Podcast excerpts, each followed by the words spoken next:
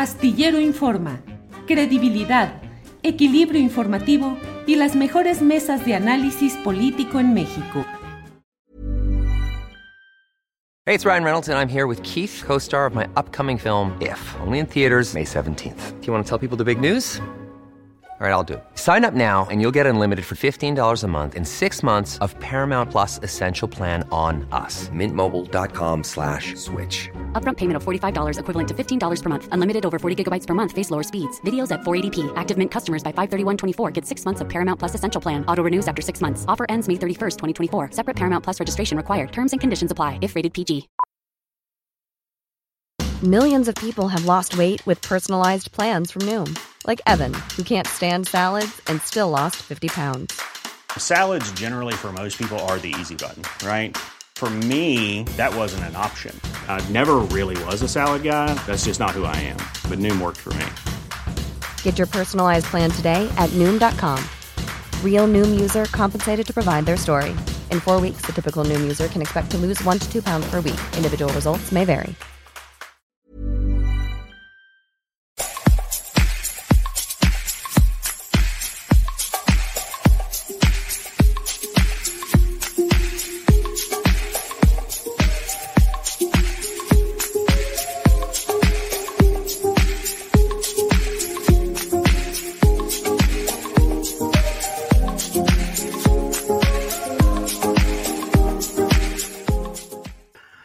La una de la tarde, la una de la tarde en punto y ya estamos en Astillero Informa. Muchas gracias por acompañarnos en este programa del viernes 11 de febrero de 2022. Muchas gracias como siempre por estar atentos a este programa que bueno, ya saben quienes nos están viendo que estamos a través de Facebook en vivo y también de Daily Motion en vivo. Durante una semana estamos castigados por YouTube debido a que en un programa nuestro incorporamos comentarios acerca de los asuntos médicos relacionados con el coronavirus y su tratamiento y YouTube nos suspendió durante una semana la transmisión de nuestro programa con la advertencia de que puede haber sanciones mayores e incluso la pérdida del canal eh, en caso de que haya otra ocasión en la cual infringamos reglas de YouTube.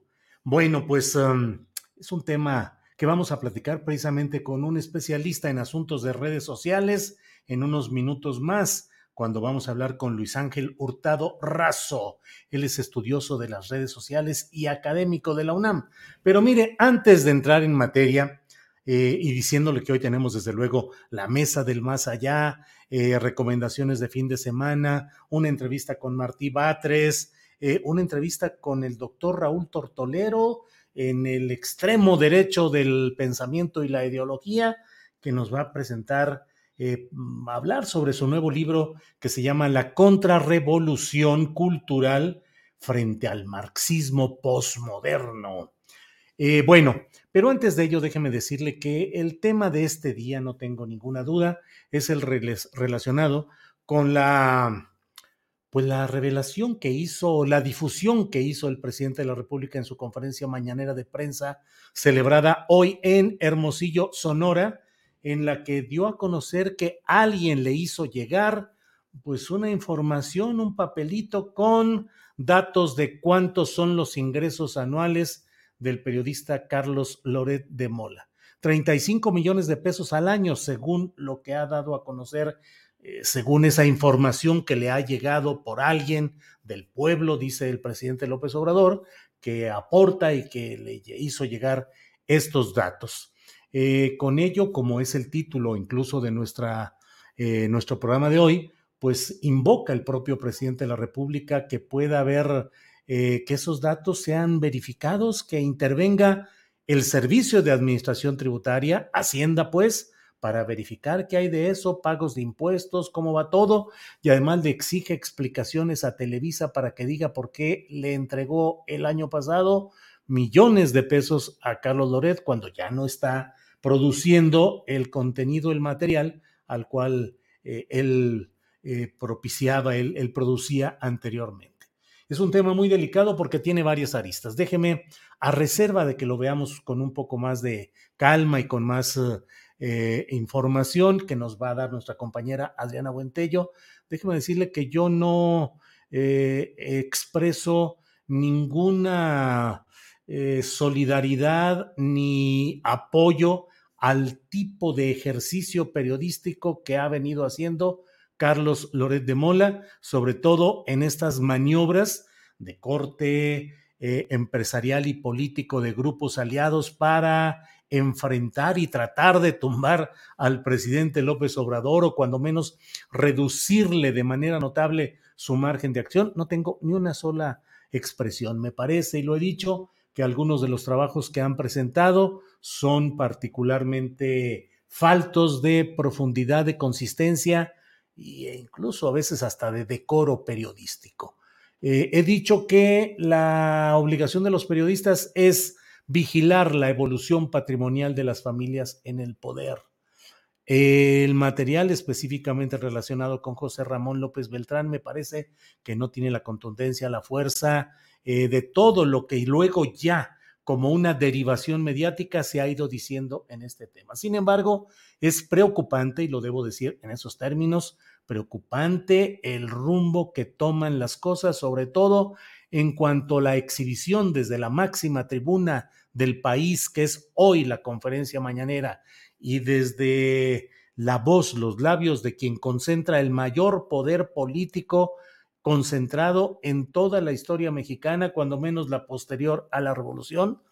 Eh, es decir, que Andrés Manuel López Obrador dé a conocer estos datos y que pida que sean verificados o confrontados, es decir, que se cheque uno frente al otro eh, por las autoridades hacendarias. Me parece que ahí hay muchos puntos de índole jurídica eh, que obligan, al menos mientras estén vigentes estas leyes, a un secreto y a una protección de ciertos datos como estos. ¿Cómo va a procesarse todo este tema? ¿Hasta dónde va a llegar esta escalada de declaraciones y de señalamientos? Pues no lo sé. Lo único que sí sé es que hoy, nuevamente desde la conferencia mañanera de prensa, se tejió un traje de presunta víctima de poderes eh, del máximo nivel, es decir, el presidencial mexicano, a alguien que siempre he dicho y lo sostengo, no merecía esa atención desbordada y las actitudes incluso eh, con um, visos de enojo del propio presidente de la República por un tema que debería enfrentar un ciudadano mayor de edad que tiene su propio nombre, su propia vida y sus propias responsabilidades, que es José Ramón López Beltrán. No veo por qué el presidente de México deba continuar con todo este proceso de confrontación, pues tan preocupante con un representante de un tipo de periodismo que puede ser tachado y señalado como un periodismo eh, nefasto, como un periodismo que no está sirviendo, no ha servido a los intereses de la nación, sino de ciertos grupos, hoy confabulados contra proyectos que desarrolla la presidencia de la República. Pero es preocupante en muchos órdenes todo lo que está sucediendo ahí. Bueno, vamos a continuar con nuestro programa. Gracias. Quienes lo puedan, ayúdenos difundiendo a sus conocidos, amigos, que estamos en Daily Motion y en Facebook solamente en este programa. Ayúdenos para que no haya. Ayer tuvimos muchos reportes de mucha gente diciéndonos, diciéndonos, les buscamos por diferentes lugares, buscamos en, en YouTube, le rascamos por todos lados y no te encontrábamos. Bueno, pues ayúdenos difundiendo que esta semana estaremos así, bueno, la, la que viene también. El jueves se supone que ya nos habrán de levantar el castigo. Eh, YouTube y bueno, pues ya estaremos viendo lo que sigue. Bueno, por lo pronto déjeme continuar con nuestro programa y doy la bienvenida a Luis Ángel Hurtado Razo. Luis Ángel, buenas tardes. ¿Qué tal, estimado Julio? Un gusto, como siempre, estar contigo nuevamente en tu espacio. Sí, gracias que estamos de nuevo. Eh, Luis Ángel es un estudioso de las redes sociales, académico de la Facultad de Ciencias Políticas y Sociales de la UNAM.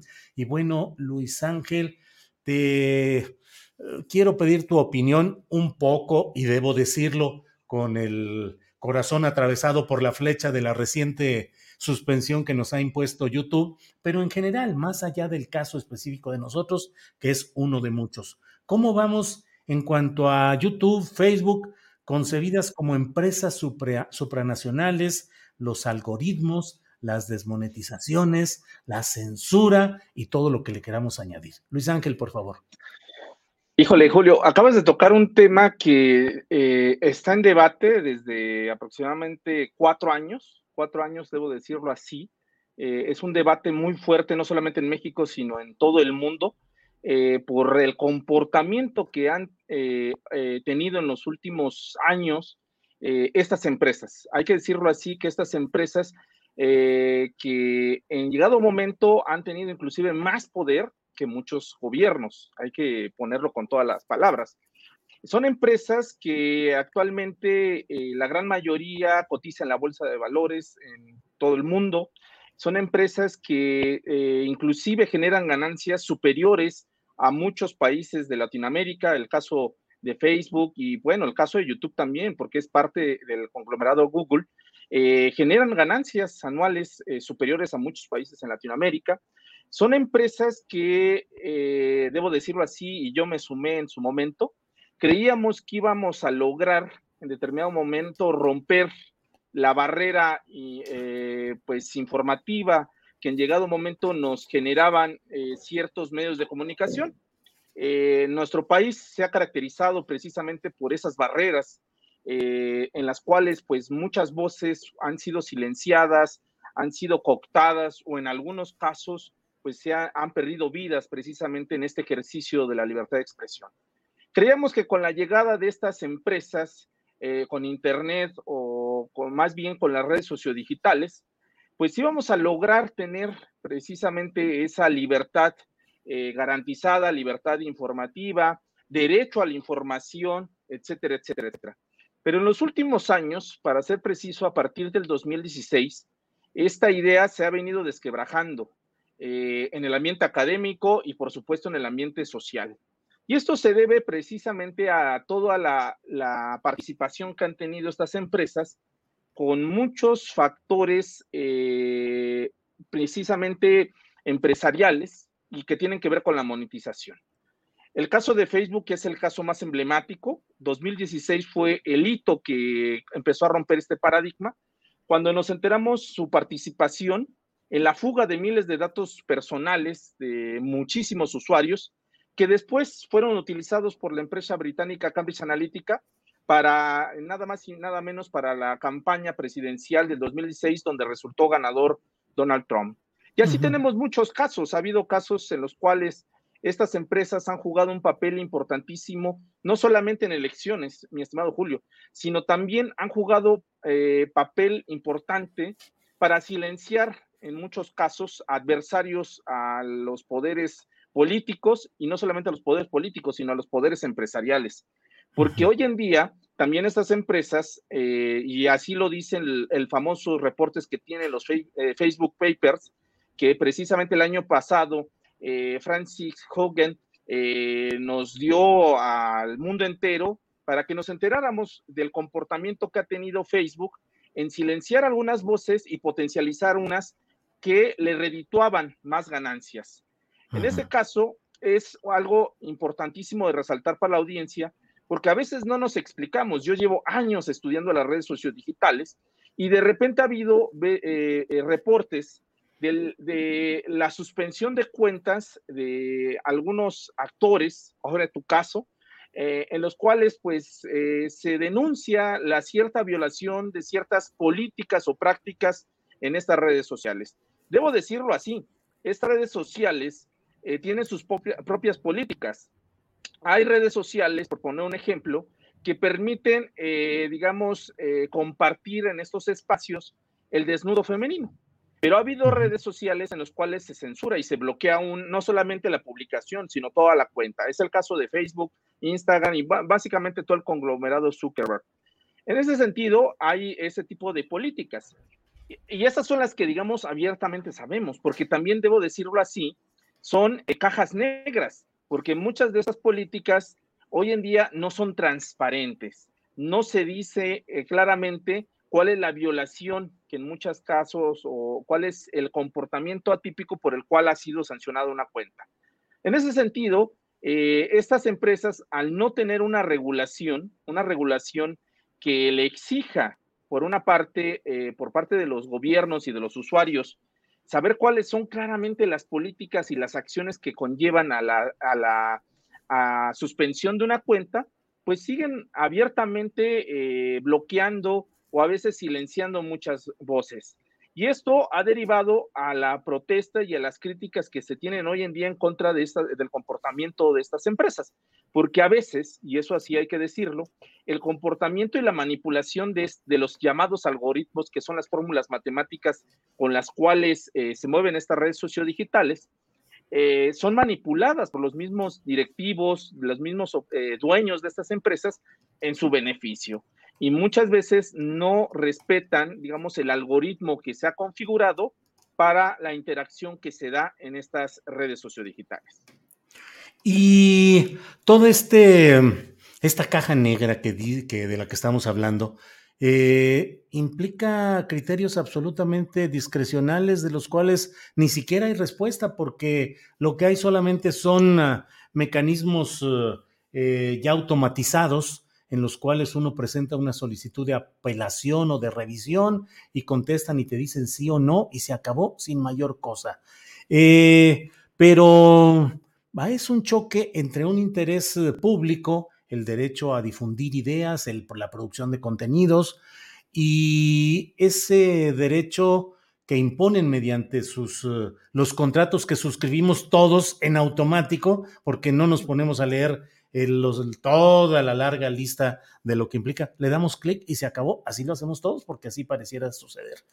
No, Luis Ángel, ¿habrá alguna posibilidad de que haya algún tipo de gobiernos o de interés público que pueda confrontar a estos enormes gigantes transnacionales y hacer valer ciertos derechos como libertad de expresión, como algunos otros derechos parecidos, Luis Ángel? Pues ya lo sabido, estimado Julio. Una de las formas en las cuales han, eh, esto debo decirlo, no han sido los gobiernos los que han hecho estos cambios o han generado precisamente esta repentina eh, modificación a las políticas de estas empresas. Te voy a poner un ejemplo clarísimo. El año pasado, justamente en enero, nos despertamos a inicios de este mes con un mensaje en WhatsApp en el cual decía que precisamente iban a cambiar las políticas, digamos, de manejo de esta red sociodigital de mensajería, que es una, una red eh, de corte privada, que es híbrido entre privada y pública. Eh, de repente nos llegó este mensaje y nos ponían así una como advertencia de que si nosotros no aceptábamos ese eh, cambio de políticas, pues no podíamos utilizar, digamos, este servicio que se nos está ofreciendo. Eh, ¿qué, ¿Cuál fue, digamos, la reacción que hubo por parte de la ciudadanía, no solamente en México, sino en todo el mundo? Protestar por una parte en otras redes sociodigitales, incluyendo las de Mark Zuckerberg, eh, Twitter, este, por supuesto, eh, TikTok, etcétera, etcétera. La respuesta que tuvo fue ese tipo de, digamos, de manifestación, pero una que hizo que precisamente al conglomerado Zuckerberg tuviera que retractarse de este, digamos, de esta propuesta en materia de políticas de uso. ¿Cuál fue? Que muchos usuarios decidieron dejar esa red social de mensajería e irse a otras. En ese momento, Telegram, eh, Signal, eh, Live, etcétera, etcétera, empezaron a crecer en el número de usuarios, al grado de que eh, tuvo, tuvieron que salir estas empresas a manifestar un comunicado en decir, a ver, sí les podemos dar servicio a todos, pero ahorita nuestro, nuestros servidores no tienen la capacidad para recibir a tanta persona, por lo tanto hay un peligro de que se colapsen. O sea, fue tanta la migración de personas que esto puso a temblar a Mark Zuckerberg y dijo, no, no, no, ya en marzo no se aplica esto. Vamos a reconfigurar y tomar una decisión en la cual los datos personales no van a sufrir precisamente eh, lo que les decíamos, el uso de estos datos para mejorar, digamos, nuestras políticas en materia de publicidad. Eso fue una forma de ciberactivismo que puso precisamente eh, en tela, bueno, en prietos al conglomerado Zuckerberg, que es uno de los más ricos e importantes del mundo. Mark Zuckerberg siempre, desde que el 2010, ha figurado entre los 50 hombres más ricos del mundo. Esa es una forma, digamos, en la cual se ha materializado. Pero ¿cuál es la excusa que han utilizado estas empresas para evitar precisamente la regulación por parte de órganos, no solamente gubernamentales, sino ciudadanos? El caso de la desinformación digital, mejor conocida como fake news. Ellos dicen, es que nosotros tenemos que regular esto para evitar que a muchas personas les llegue eh, información o eh, todos estos eh, documentos o expresiones que pueden malinformar a la ciudadanía. Y en ese sentido optamos y para evitar eso suspendemos con este algoritmo cuentas que creemos sospechosas. Esa es una de las razones que dan. Otra de las razones son los llamados discursos de odio, que incitan a los discursos de odio. Y ellos con sus algoritmos, de repente, digamos, ahorita en tu programa, Julio, yo digo una palabra que puede incitar, incitar al odio, y el algoritmo automáticamente la reconoce y dice, este programa está alterando el orden público digital y por lo tanto lo vamos a suspender porque está propagando discursos de odio. Cuando a lo mejor yo estaba dando un ejemplo de un personaje que estaba precisamente alterando el orden digital mediante este discurso de odio.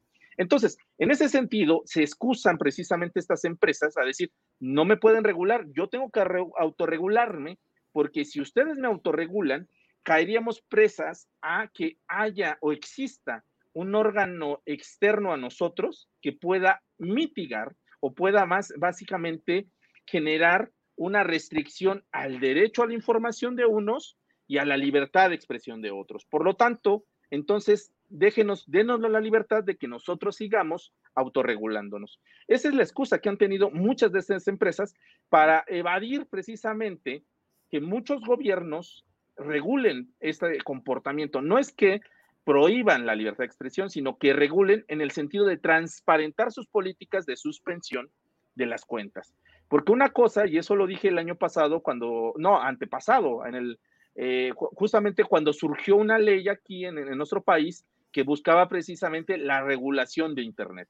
En ese sentido, una cosa es que exista un órgano, eh, eh, digamos, gubernamental que ponga sus directrices para el comportamiento que el comportamiento que deben de tener las personas en el espacio público digital y otra es que exista, digamos, una regulación por parte de miembros de la sociedad civil que lo único que pidan es la transparencia de la toma de decisiones del algoritmo para suspender cuentas. Eso es muy distinto, porque esa es la excusa que tienen estas empresas para escaparse precisamente a que les exijamos la rendición de cuentas en materia de comportamiento cuando se suspende una cuenta.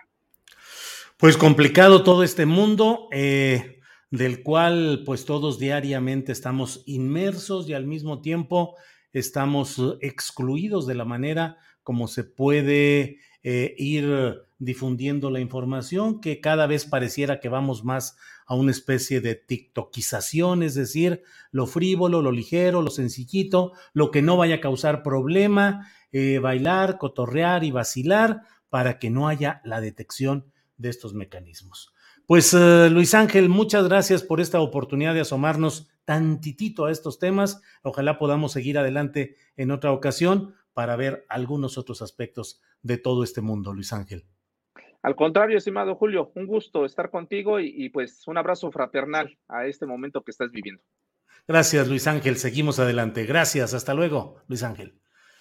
Bien, pues son algunas de las reflexiones que vamos a seguir propiciando, que reflexionemos acerca de lo que significan estas formas de control y de censura a través de las redes sociales.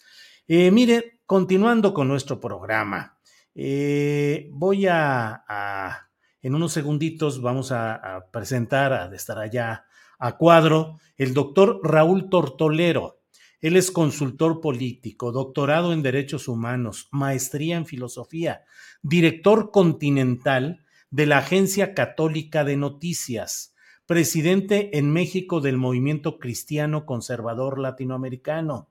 Lo tuvimos ya antes aquí en este mismo programa, cuando aquella visita del dirigente de Vox, el partido español, eh, cuando estuvo aquí en México y hubo una reunión con senadores del Partido Acción Nacional, hablamos con Raúl Tortolero, que apoya, pues digamos en lo general, ya lo hablamos en aquella ocasión, la doctrina y los planteamientos de eso que en términos generales solemos llamar la ultraderecha. Pero para ello está con nosotros Raúl, a quien saludo como siempre con gusto. Raúl, buenas tardes. ¿Qué tal, Julio? Muy buenas tardes. Mucho gusto estar por aquí contigo. Igualmente, Raúl. Pues veo que ahora ya en tu libro está un cruzado, como en las cruzadas católicas, contra el marxismo posmoderno. Están ahí Mao Zedong, Carlos Marx, eh, presidentes actuales de Estados Unidos. ¿De qué se trata este libro? ¿Cuál es el postulado esencial de este libro, Raúl, por favor? Bueno, fíjate que es una recopilación de artículos que he publicado en el Pan Am Post de Estados Unidos y también en la Gaceta de la Iberosfera en, España. Se trata básicamente de promover la, lo que es la contrarrevolución cultural y me gustaría poder explicar pues este concepto en qué consiste.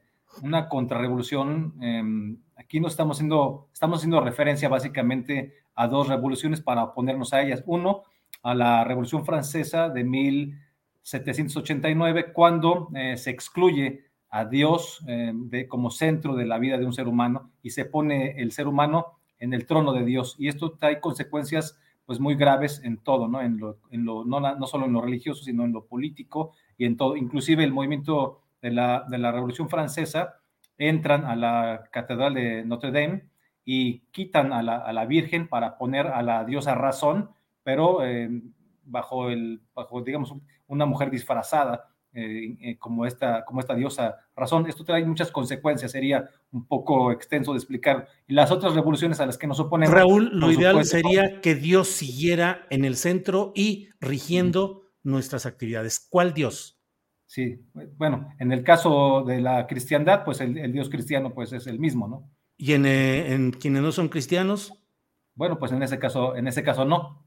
En ese caso, pues cada quien se rige, digamos, de acuerdo a su pensamiento, pero lo que yo, lo que yo promuevo es que si tengamos, digamos, una, una recuperación de los valores tradicionales de Occidente, porque se están viendo agredidos de muchas maneras. Y las otras revoluciones a las que nos oponemos son las de carácter socialista, que le abonan un poco también, por supuesto, a la, destrucción de los valores de Occidente. Entonces, oponiéndonos a, estas dos, a estos dos tipos de revoluciones, que, van juntas dentro del marxismo posmoderno, todo, va, todo, todo, se va amalgamando, nos oponemos a esto. Y la parte de cultural, contra la revolución cultural, es porque no es porque hablemos de como cultura como a las bellas artes ni nada, por supuesto que no, se trata de todo lo que hace el hombre, cultura como todo aquello que hace el ser humano. Y entonces esta contrarrevolución cultural se tiene que dar en el campo de lo político, de lo social, tanto como en el campo universitario, en el campo del arte, de, los deportes, de los medios de comunicación, de las redes sociales, y todos tenemos que convertirnos en, en autores, en periodistas, en poetas, en gente que produzca contenidos, en influencers, gente que produzca contenidos para defender estos valores que se están eh, subvirtiendo con estas revoluciones de izquierda que son blandas. Planteas, Raúl, en el texto que leí de tu libro, pues un rechazo a los movimientos feministas, al supremacismo negro, algo así dices, Raúl. Sí, mira, en, la, en, el marxismo clásico, cosa que también expongo en el libro, el marxismo clásico básicamente, dicho a muy grosso modo, es un llamamiento que hace Marx a través del manifiesto comunista de 1848 a que los proletarios del mundo, eh, los pobres del mundo se, se unan adquieran una conciencia de clase que no es sino adquirir más bien un odio contra los ricos, contra los dueños de los medios de producción, a los que finalmente quieren vencer, mm, matar a través de una revolución armada, así lo dice Marx textual, para imponer una dictadura del proletariado, que dicho sea de paso, nunca ha existido una dictadura del proletariado, pero sí han existido muchas dictaduras que las hacen en nombre de los pobres, pero que nunca no hacen más que generar más pobres. Entonces, eh, estas revoluciones, pues por supuesto, no, no, no, no, no funcionan. Pero eh, tú postulas que hay un supremacismo negro, es decir, que hoy los blancos están en desventaja. Sí, bueno, eh, eh, entonces esto es en el marxismo clásico. Ahora bien, esto, este modelo termina de alguna forma con la caída del muro de Berlín en 1989 y después, dos años después, en, mil, en 1990-91, la caída de la URSS. Termina el modelo de marxismo clásico y empiezan a surgir todos estos, em, a, tomar un perfil más alto, todos estos marxismos posmodernos o expresiones dentro del marxismo posmoderno. Y entonces ya el sujeto, digamos, de la revolución ya no nada más es el pobre, ya no es el sujeto hegemónico, pasa a ser uno dentro de los demás sujetos. Y los demás sujetos son justamente estos, estas luchas de izquierda, como eh, la, lucha, la lucha de los negros, la lucha del feminismo radical, la lucha de la diversidad sexual, la lucha de los ecologistas, o sea, son eh, transversales con eh, pensamiento marxista, el, ecoanimalismo también, o sea, son, pensamientos, son luchas que buscan de alguna forma subvertir los valores tradicionales de Occidente y que están comunicados entre, entre ellos. ¿no? Esto es el marxismo postmoderno. Son los supremacismos, es el supremacismo negro, que lo vemos muy fuerte en Estados Unidos a través de la teoría crítica de la raza, que es una reinterpretación de la historia para eh, hacer ver que el, hombre blanco es el culpable de todo lo malo que suceda en Estados Unidos, quizás está en el mundo, y que los negros necesitan este, eh, ser compensados porque siempre han sido oprimidos. Misma lógica de las supremacistas feministas, ¿no? Una, Raúl, déjame, permíteme nomás para no pasar de esto. Entonces, los negros tienen hoy una supremacía y están oprimiendo y son injustos en su relación con el hombre blanco. No, o sea, el supremacismo negro lo que promueve es que eh, una narrativa de que los negros siempre han sido oprimidos por los blancos y que esto ya no tiene que ser así. Que los ¿Y no ha sido así que, que han sido siempre oprimidos por el blanco? No, no, claro que no, no, por supuesto que no. No, y además es una Los esclavos, las plantaciones. Sí, pero no tiene que ver con que el hombre blanco, o sea, no, no podemos ser culpable al hombre blanco en general de lo que hayan hecho algunas personas en específico, ¿no? O sea, sería también. un sistema, Raúl. No, pero, pero digamos, esta es la interpretación, esta es la narrativa de la, de la teoría crítica de la raza, que entonces genera que vayan mujeres blancas, viejitas, inclusive caminando por las calles en Estados Unidos y sean agredidas por grupos violentos, terroristas como Antifa o muy violentos como Black Lives Matter, agreden a los blancos solo por ser blancos, cuando los, estos blancos ya no hicieron absolutamente nada. Quizás hace más de 100 años, 200 años, pues sí había características que tenían que ver con la esclavitud. Eso no se puede negar, pero no es toda la raza blanca. El problema es verlo como un, como un problema de razas. La raza negra contra la raza blanca. Había, por supuesto, personas esclavistas y esas personas, pues bueno, eh, en ese momento era legal, después ya hizo ilegal y ya estaban cometiendo un delito si continuaban con estas prácticas. Lo que no está bien es, enfrentar una raza contra la otra o a quien sea. Pues es lo que hace mucho Marx. Marx, como el padre del odio, como el padre del resentimiento social, siempre estaba enfrentando unos con otros. Primero a los pobres contra los ricos. Cuando, cuando caducó un poco este, este esquema, entonces ahora las, las feministas que, que, van en contra de, de los hombres, los, los, eh, la bandera LGBT en contra de, eh, el heterosexual o en contra del, también las mujeres en contra del patriarcado. Y en el, en el caso de del indigenismo, del supremacismo indigenista, estos grupos contra el, todo el heredero de la, de la cultura de la hispanidad, ¿no? contra el, contra el eh, clase mediero blanco, eh, este, sobre, sobre todo. Por ejemplo, en el caso del supremacismo feminista, muy interesante ver cómo desprecian no nada más al hombre, sino también a otras mujeres que no son feministas, porque piensan que la mujer que no es feminista está siendo esclava de Dios, del clero, de la religión, del matrimonio como institución, del sexo monogámico, de su esposo, de su papá, de sus hijos, o sea, es una esclava de todo. Entonces ellas ya se liberaron, ya se liberaron de Dios, ya no creen en Dios, no tienen religión, no están casadas, no, no tienen ningún compromiso con nadie y pueden hacer lo que quieran. Entonces eso les da un aura de superioridad ese es el supremacismo, ¿no? El sentimiento de, que están por encima de los demás, de que ya se liberaron con estas teorías que tienen mucho eh, carácter marxista, se han liberado, digamos, de esta opresión tradicional en Occidente. Y esto es lo que nos parece que hay que combatir. Raúl, eh, ¿cuál es el modelo ideal de comportamiento de la mujer que según tu punto de vista debería darse y también desde el punto de vista bíblico o de los valores occidentales? Una mujer metida en su casa y dependiente del esposo? No, bueno, no, nadie, nadie ha dicho eso, ¿no? Simplemente, simplemente que, eh, digamos, hay que ver las cosas desde una perspectiva familiar, porque la mujer, así como el hombre, los niños, los viejitos y cualquier otra persona, pues no es alguien aislado. No, son, no, son, no es la, esta cuestión de la perspectiva de género, eh, me parece que no es, es equivocada totalmente porque extrae a la mujer de su núcleo. O sea, la mujer pues tiene papá, tiene hermanos, tiene posiblemente tenga hijos, no tienes por qué excluirla. Entonces, la perspectiva debe ser una perspectiva de familia. Y esto lo digo en todos los casos, no nada más en el caso de la mujer. O sea, que la mujer se mantenga en las funciones familiares. No, no, pero, pero las funciones familiares no son, eh, como podrían pensar absurdamente algunas personas, no son barrer y, trapear, ni cocinar y no, no hacer nada. O sea, nadie está diciendo esto, eso sería absurdo. Simplemente no dividir a la mujer de la, de la familia a la que pertenece, como tampoco a los homosexuales. Los homosexuales, pues no, no, tenemos ningún problema con los homosexuales, nada más que esta perspectiva de ver todo desde la, desde la sexualidad, desde tu orientación sexual, pues también es absurda porque el, homosexual también es parte de una familia, también tiene papá, mamá, hermanos, etcétera, pareja o lo que tenga. Entonces, estar viendo todo el universo, concibiendo el mundo laboral, el mundo, el mundo profesional, el mundo em, eh, de los estudios, en, general, verlo todo a través de los ojos, específicamente de la sexualidad o de esta orientación sexual, eso es lo que, eso es lo que no está bien.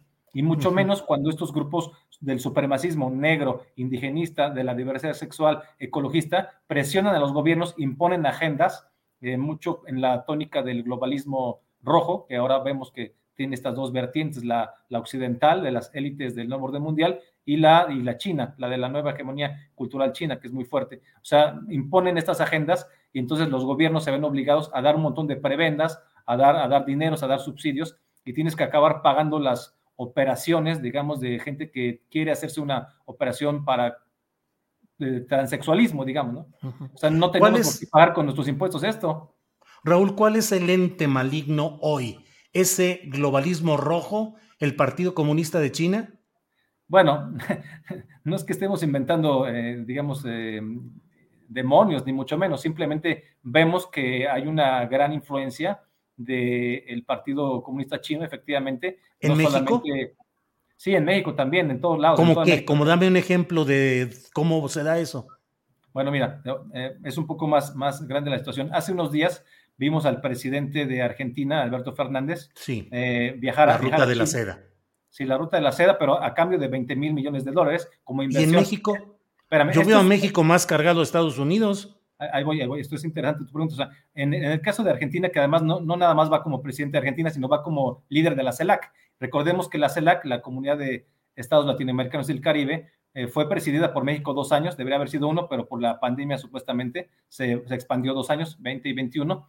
Y México hizo un gran trabajo, pero para hacer un club de amigos socialistas eh, que, que, dominan la CELAC y quieren eh, acabar con la OEA, quieren sustituir a la OEA, quitar a Luis Almagro, para tener una dominancia eh, latinoamericana, digamos. Y Pero Raúl, en México, dame un, porque se nos va a acabar el tiempo, dame un ejemplo de cómo se manifiesta ese poder del Partido Comunista Chino. La, mayoría de los países, sí, la mayoría de los países, la mayoría de los países eh, latinoamericanos están muy endedados con China, muy endedados. Ecuador es un caso clave y todo. Pero México. También hay, inversión china en el, en, un pues proyecto del metro. Hay, hay, hay, inversión china, pero no nada más es la, es la inversión. Quizás es un país donde no ha entrado tanto China, pero yo me refiero en mi libro sobre todo a América Latina. Está eh, pues la, cuestión cultural, por ejemplo, a, través de, muchas estrategias, ¿no? O sea, en Chile, con Gabriel Boric, Gabriel Boric, por ejemplo, dijo que iba a nacionalizar el litio. Chile es uno de los países más ricos de litio en el mundo, y esto de nacionalizarlo no significa que le dé, oportunidad a, los, a, los, eh, a la empresa privada chilena de participar en este negocio, sino que eh, básicamente lo que va a acabar haciendo es entregarle un charola de plata a, China. Y China, y China va entrando con poder suave, por ejemplo, a través de las vacunas. Es una gran guerra, la, la Sinovac, la Cancino, a través del poder suave va entrando en América Latina. Hay una gran guerra, ¿no? Hubo, una, una, gran guerra, por una competencia muy fuerte por entrar, ¿no? O sea, ya no, no es que entre con las armas, ni mucho menos, entra a través del poder suave, a través de la cultura, ¿no? A través de empresas de Huawei o tal vez de, entra a través de TikTok. O sea, hay, muchas estrategias de, competencia cultural. En México también lo, podemos ver, quizás no es el país donde más sea notorio, pero sí lo podemos ver en todos lados, ¿no? Raúl, eh, ya estamos en la parte final y como siempre te agradezco la posibilidad de conocer este texto que está disponible en Amazon en la versión electrónica. Pueden, ustedes asomarse ahí y ahí está este libro, La Contrarrevolución Cultural frente al marxismo posmoderno de Raúl Tortolero. Raúl, estamos entonces, se me hace que estamos de la patada, según tu punto de vista, en México con estos supremacismos ecologistas de diversidad sexual, de feminismo y de luchas de diversa índole. Estamos muy mal en cuestión de valores respecto al patrón o al modelo de los valores occidentales o judeocristianos?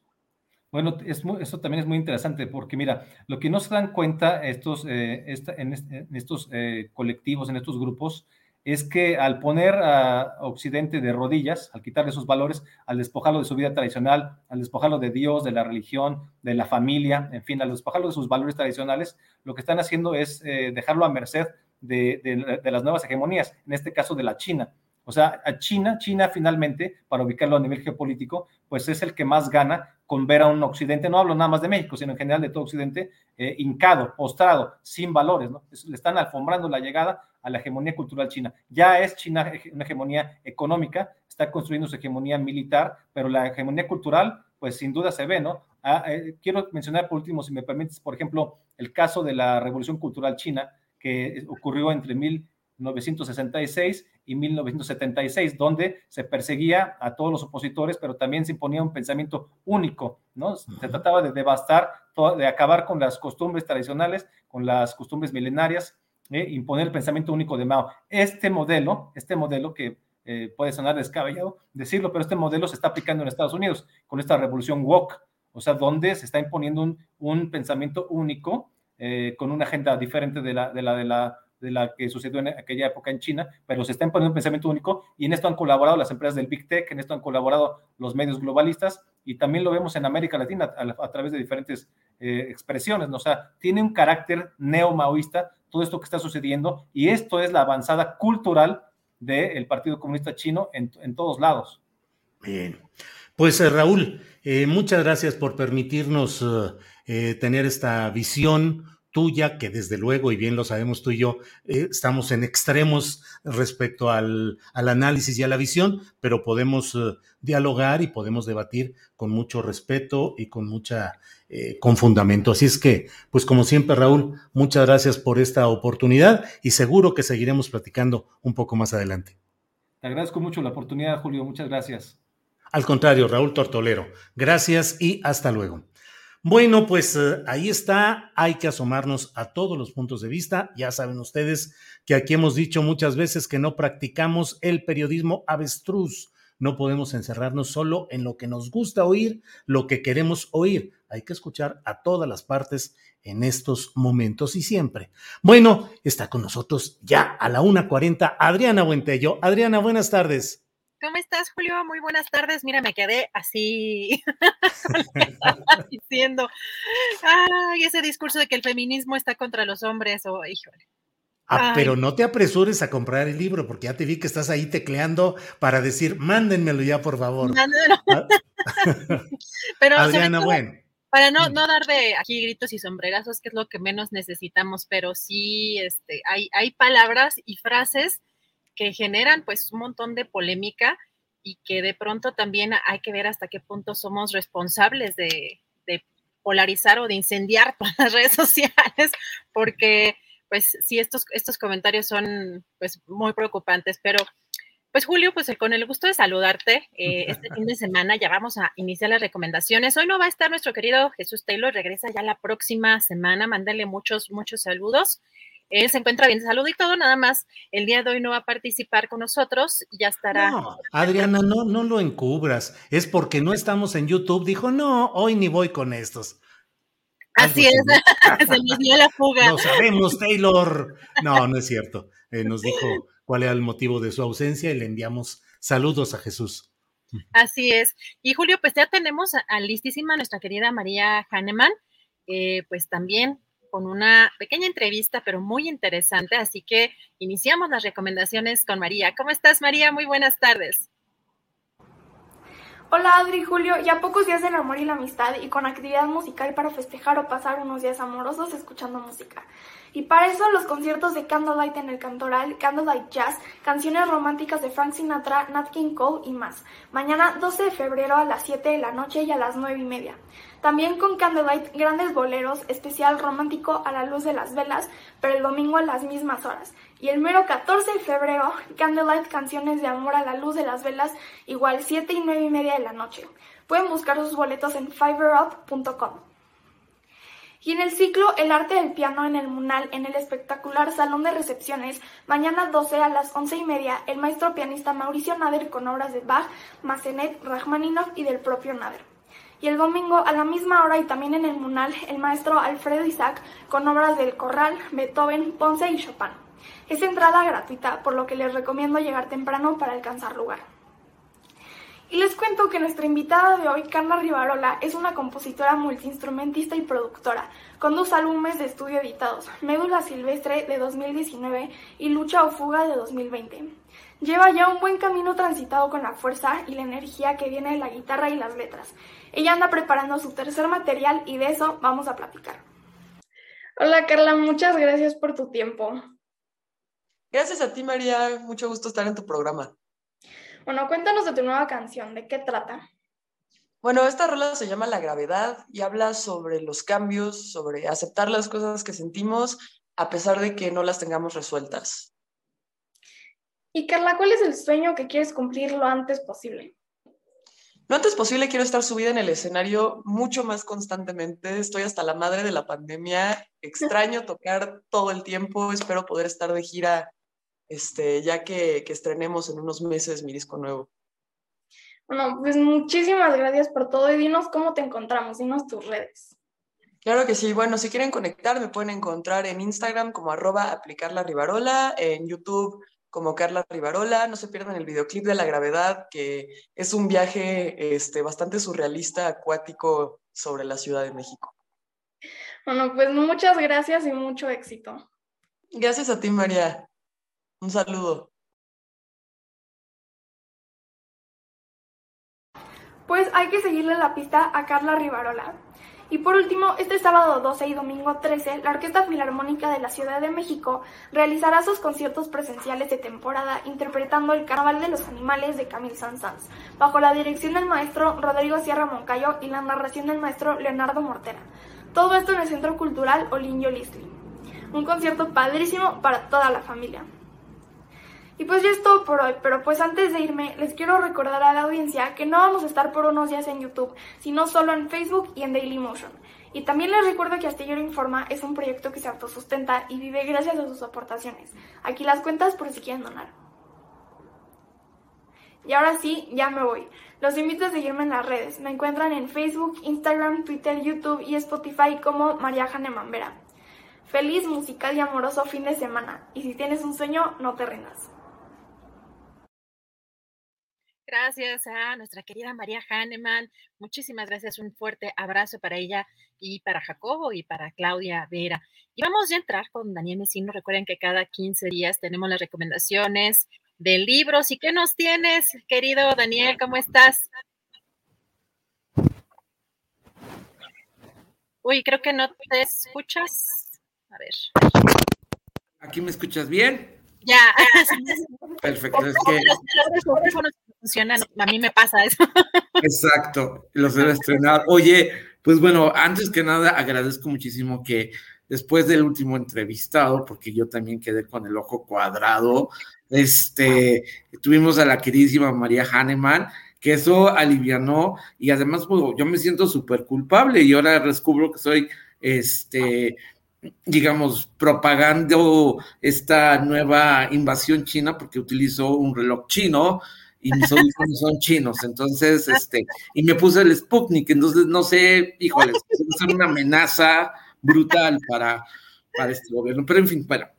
Eh, fíjate que hoy eh, quiero platicar de una novela que está disponible en México y que es un tema que gracias al impulso de estos editores que van buscando los apoyos para poder hacer eh, traducciones y ediciones especiales, nos permiten asomarnos a obras de la literatura que en otros términos o en los grandes términos comerciales no podríamos eh, acceder. Y me parecen puntos de vista muy, muy interesantes porque hoy voy a, platicarles de un eh, escritor que se llama Oscar Nakasatu, que Oscar Nakasatu es un escritor eh, brasileño que eh, es de la segunda generación de escritores que eh, son, forman parte de esta gran comunidad de emigrantes o que cuyas familias eh, crecieron y desarrollaron en, eh, en, Brasil, pero que tienen esta eh, ascendencia japonesa. Entonces, en, hace un par de años, en, en, el 2015, se celebraron los 120 años de el establecimiento de la relación entre diplomática entre Brasil y Japón.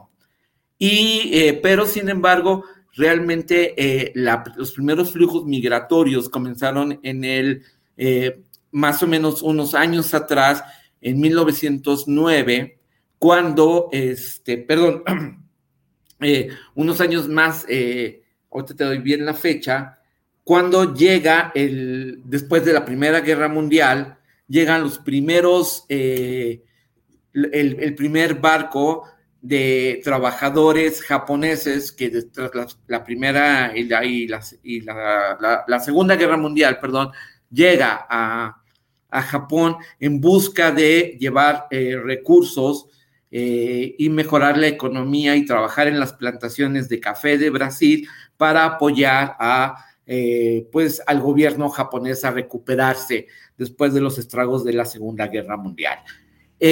Lo más interesante de esta historia es que estos japoneses, este, este, este grupo de, primeros migrantes que llegaron al Japón, eh, tenían, una, tenían que tener ciertas condiciones y una de ellas es que solamente podían emigrar y recibir estos apoyos eh, quienes llevaran como familias a mínimo tres personas. Es decir, si ibas si iban dos o, iban eh, dos migrantes, no, no podían llegar allá. Entonces tenían que ser mínimo tres personas. Y esto lo que hizo fue comenzar a, eh, organizar relaciones que no eran de todo naturales, que se veían más que nada obligadas a reunirse para aprovechar estos beneficios. Y entonces lo que se da aquí, en lo que vemos en esta novela que se llama Nish Dijin, que significa japonés en japonés, este, habla un poco de esta doble identidad, de la, del sentirse extranjero en un país en el que no, has, no, no, eh, no logras comprender y asimilar del todo y en el que finalmente formas parte de, pero también eh, tienes que sufrir eh, el tema del, del, patriarcado, la discriminación contra la mujer, etcétera. Entonces se convierte en, una novela que le da voz a, los el encuentro de dos generaciones de los primeros migrantes que se aferran a, las costumbres antiguas contra las nuevas generaciones que tienen que asimilar una nueva, eh, una nueva forma de vida. Y y donde la voz de la mujer estaba dominada por estos valores tradicionales que se acentúan y que no les permitían, y las nuevas generaciones tienen este, esta nueva posibilidad de encontrarse en este, en este punto de, encuentro a través de los personajes, que es, eh, es el protagonista, es un hombre que eh, emigra y que llega, es de los primeros, pero que eh, décadas más tarde va a ver cómo su hijo, su nieto regresa a Japón. Entonces es una novela que refleja el cómo sentirse que no perteneces ni a la cultura japonesa ni a la cultura del país donde creciste, pero tienes que aprender a sobrevivir. Están los conflictos, están las relaciones artificiales, está eh, una realidad que es latente, que sigue vigente, que se ha fusionado, que se está abriendo paso. Y pues esta, este novelista, Oscar Nakasato, que este, pues es eh, ya nacido allá en, en Brasil, eh, estuvo aquí en la Feria del Libro de Guadalajara y eh, gracias a los esfuerzos de estos editores de Textofilia Editores, pudimos, podemos tener acceso a este tipo de literatura que recrean estos valores universales como son el tema de eh, darle voz a las mujeres, a las minorías y al encontrarnos en este en un mundo donde siempre no, no tenemos como, no sabemos en dónde estamos, no somos ni de aquí ni de allá. Entonces, una novela ideal para comprender este, este fenómeno que se da y también eh, está pues el, la lírica eh, de, eh, de, la construcción de la narrativa japonesa, este, aderezada con estos toques tropicales. Entonces es una novela muy bella, muy entrañable, es una novela muy intimista. En Brasil vendió 250 mil ejemplares y la tenemos aquí en México. Pues muchísimas gracias, Daniel, muy interesante. Y pues también eh, platícanos, tienes un, espacio ahí para la lectura para nuestros radioescuchas, donde se pueden meter tu blog, eh, tus redes sociales. Sí, yo creo que lo, más interesante es que se puedan ustedes eh, buscar el blog, los libros de los viernes, y ahí tenemos eh, una lectura, leemos un, libro un mes sí, el otro mes no, y entonces próximamente vamos a anunciar cuál va a ser el siguiente libro que vamos a leer. Están también todas la ficha técnica y dónde pueden encontrar este libro, y todo lo que platicamos aquí lo pueden encontrar ahí. Entonces, yo les recomiendo muchísimo que se metan al, blog Los Libros de los Viernes, que está toda la información de todos los libros que ya hemos comentado aquí con ustedes. Ya viene ahora en marzo el nuevo libro que vamos a anunciar. Lo, someto siempre a, votación a ver qué quieren que leemos. Es una lectura conjunta porque es un libro que yo no lo he leído, entonces lo vamos leyendo eh, todos y lo vamos comentando y una vez a la semana nos reunimos de manera virtual. Y pues bueno, en mi Twitter, Om Yoga Hoy. Y en verdad, este, este tipo de novelas me, me da mucho gusto de que gracias al apoyo, o sea que es, de otra manera no podríamos acceder a, este, a esta literatura, no podríamos comprender esta realidad, ¿no? Este, por ejemplo, mucho, mucho migrante eh, que uno dice, oye, tú eres este, japonés, no, soy brasileño. Digo, ¿cómo, cómo, cómo? O sea, es una fuerte, es el segundo eh, país donde hay más japoneses hay después de Japón, ¿sabías? Brasil.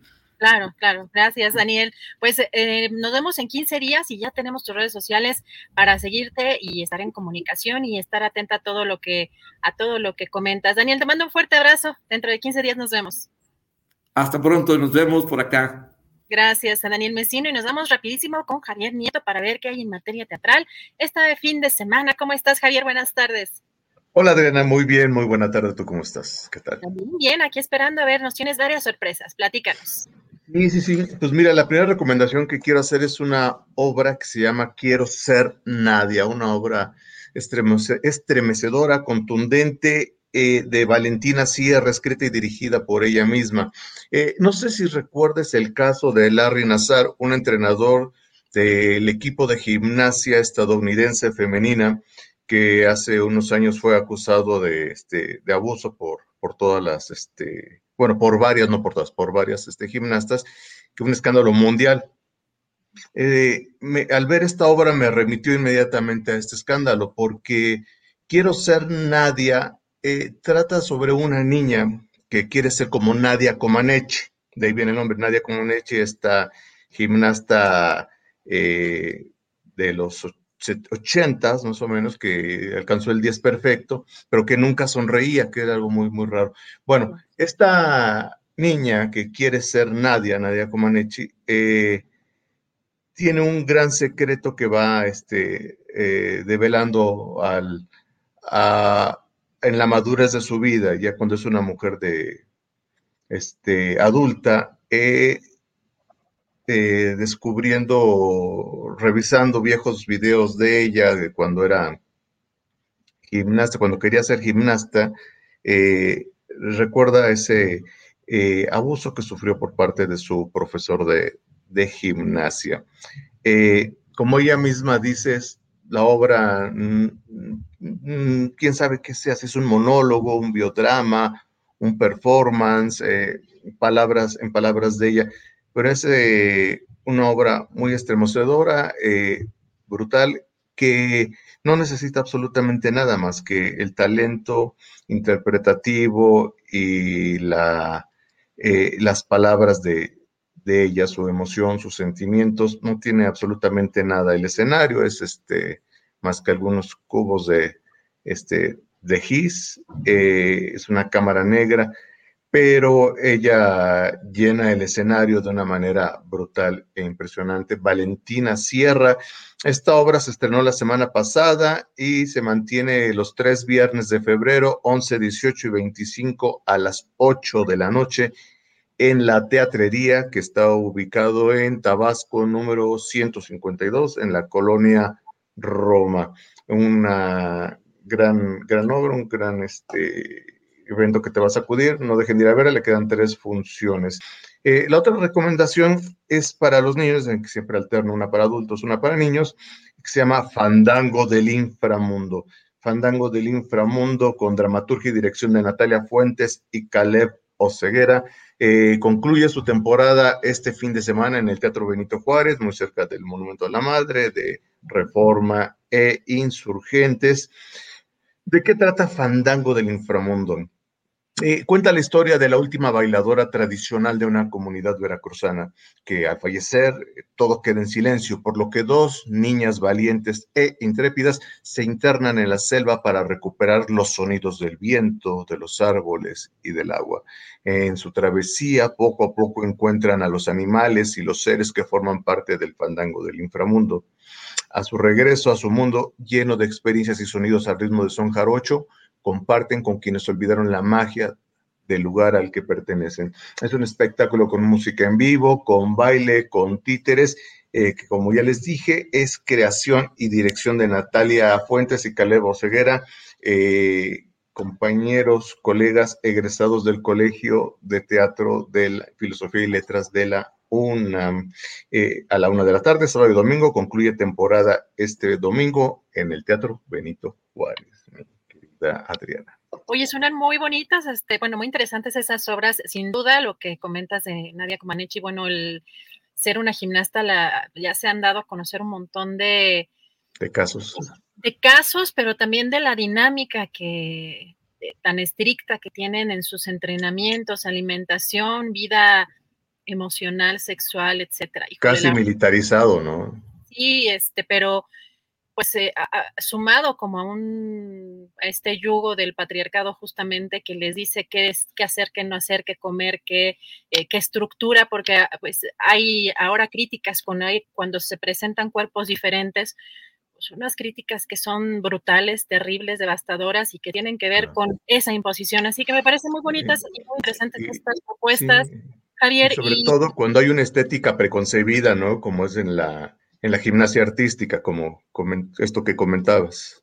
Pero es justamente lo que, de lo que decía del patriarcado, porque imponen ciertos, eh, ciertos, o sea, ciertos modelos, ciertos eh, estereotipos para la mujer en diferentes rubros, para la mujer en general, pero también para en el modelaje, en tal, en, como actrices. En el, teatro, en el cine.